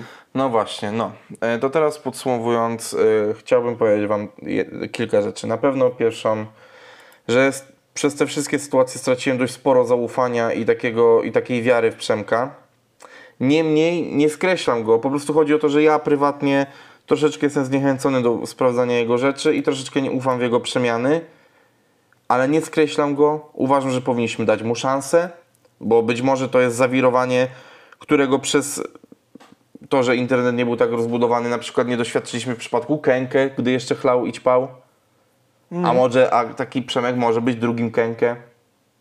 Powinniśmy na pewno uważnie patrzeć mu na ręce, weryfikować rzeczy, które mówi i robi, ale dać mu szansę. I teraz apel do e, ludzi, którzy go wyśmiewali. Nauczmy go działać, wspierajmy go i może z nas na, na serio z tego wyjdzie kawał dobrego rapera. Wyciągnijmy do tego chłopaka rękę. On jest uzależniony, ludzie. No. Nie można go szykanować i się z niego śmiać, bo będzie jeszcze tylko gorzej. Jesteśmy wszyscy kurwa dorosłymi ludźmi. No, jak widać, Niemcy się tak zachowują.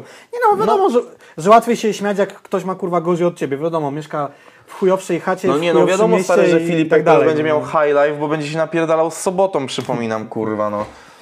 Pierdolę, no. Dwóch się dobrało naprawdę idealnie. Jak, Ja- jak ja jestem AFM fanem tak zdanie. kurwa podirytowało mnie to. E, No ale no nic.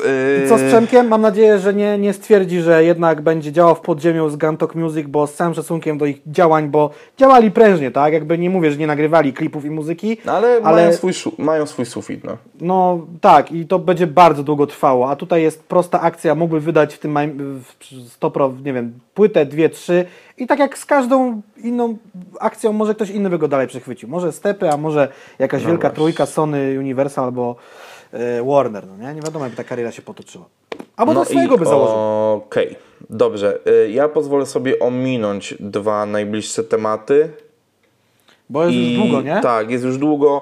E, Chciałbym tylko gdzieś tam na, na koniec, bez jakiegoś głębokiego wchodzenia w te rzeczy, które mi tutaj podesłałeś, e, chciałbym Wam e, szybko powiedzieć coś na temat koncertów.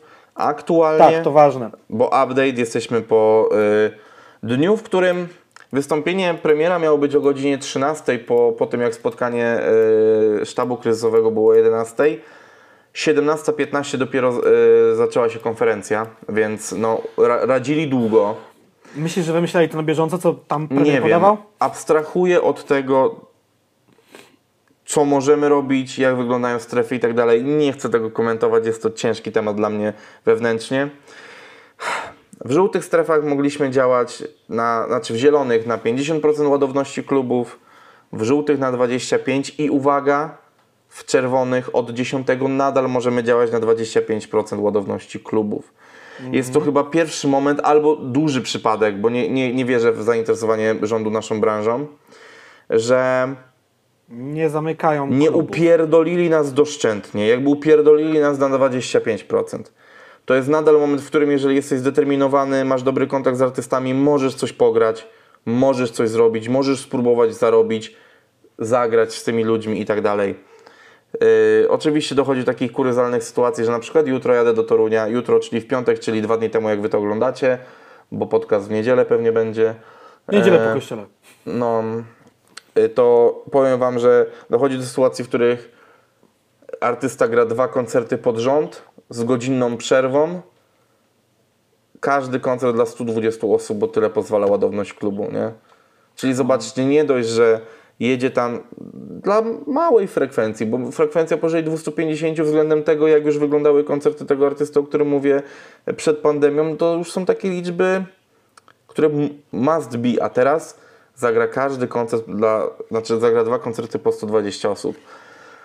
Jest to słabe i tak dalej, ale ja z drugiej strony dziękuję każdemu artyście, który zgodził się dla nas zagrać, czy to dla mojej głównej pracy, czyli Winiary Bookings, czy dla mojego projektu, który gdzieś tam jeszcze dogorywa sobie z boku, czyli patrz co jest grane.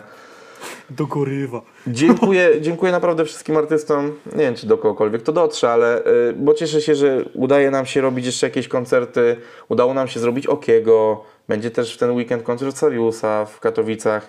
Gdzieś drobnymi kroczkami staramy się i pokazujemy, że można, że można zrobić to bezpiecznie, na odległość. A nie, sorry, bo to znowu reżyser życia. Pokazujemy niedowiarkom. Pokazujemy niedowiarkom. Myślałem, że cytujesz Misia, ale pokazujemy niedowiarkom. Nie, nie, nie, bo, bo miś, czy nie chciałem, chciałem pośmiać się jeszcze z reżysera Tak. życia. Nie, ale tak A na serio mi- pokazujemy, że, że można i powiem wam tak, na serio, statystyki są kurwa proste i mierzące. Naprawdę na tych koncertach nic się złego nie zadziało. Nie mówię, że się nie zadzieje, bo boję się o to każdego dnia rano jak wstaję, ale my naprawdę kurwa badamy tych ludzi termometrem na wejściu.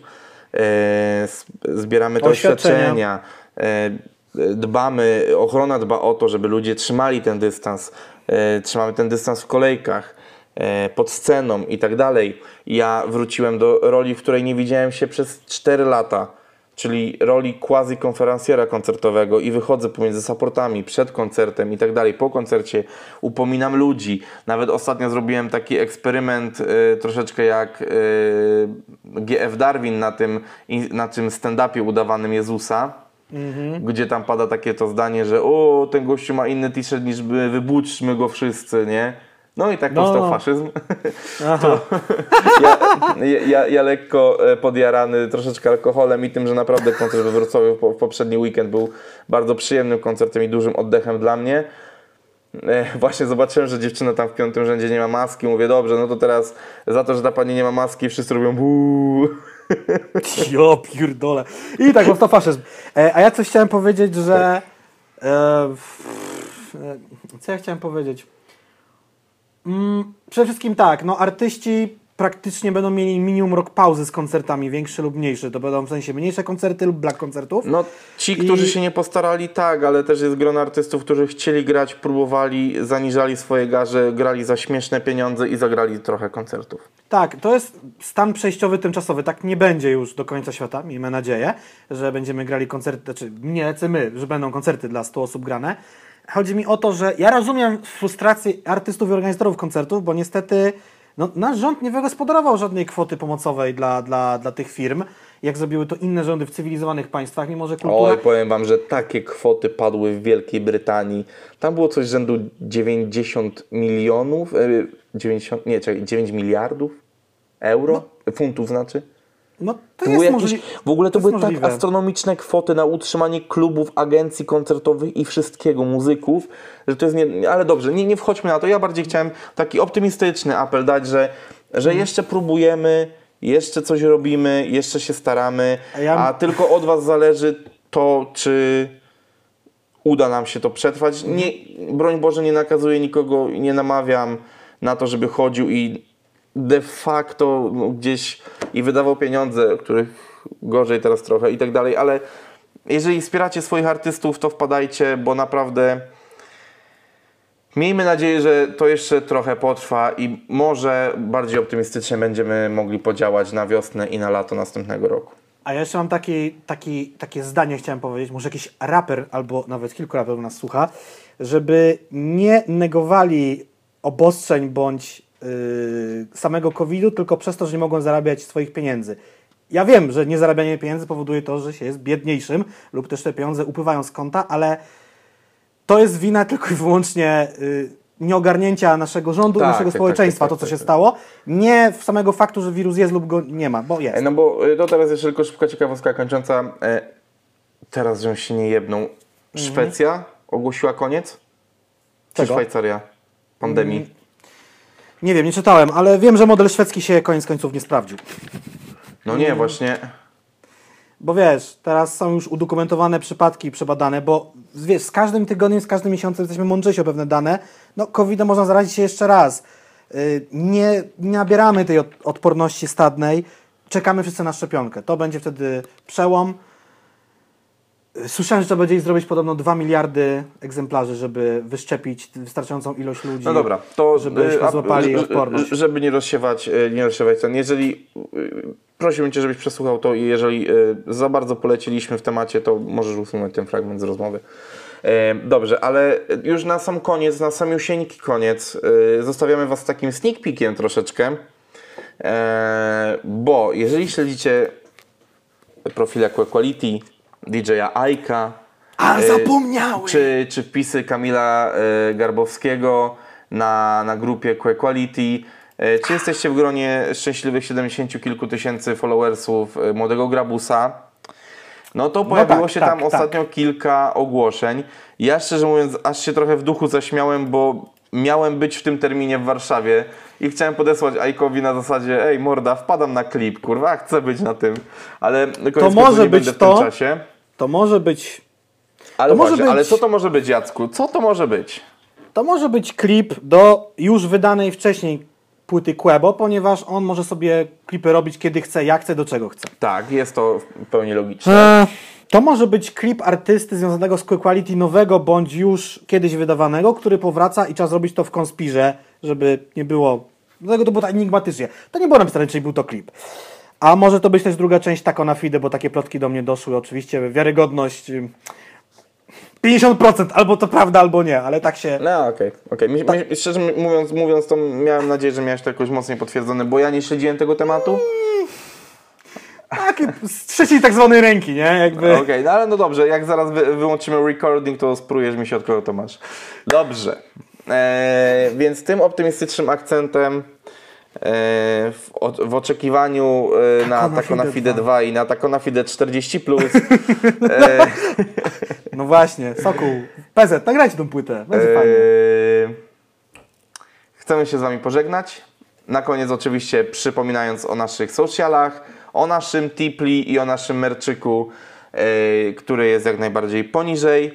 E, mamy nadzieję, że ten odcinek e, odsłuchujecie już od niedzieli. I cóż, no, do zobaczenia w hasło? następnych... E, co? A, hasło jeszcze by się przydało. Hasło. Hasło będzie... E, O! No, masz czy nie? no mów ty, bo ja mi coś głupiego przyszło do głowy. Dobra, to, to w, yy, w nawiązaniu do yy, przecudownego nokautu Mameda Halidowa poproszę o hasło Eto Kawkas. Jak to się pisze? Wpisz se kurwa w YouTube.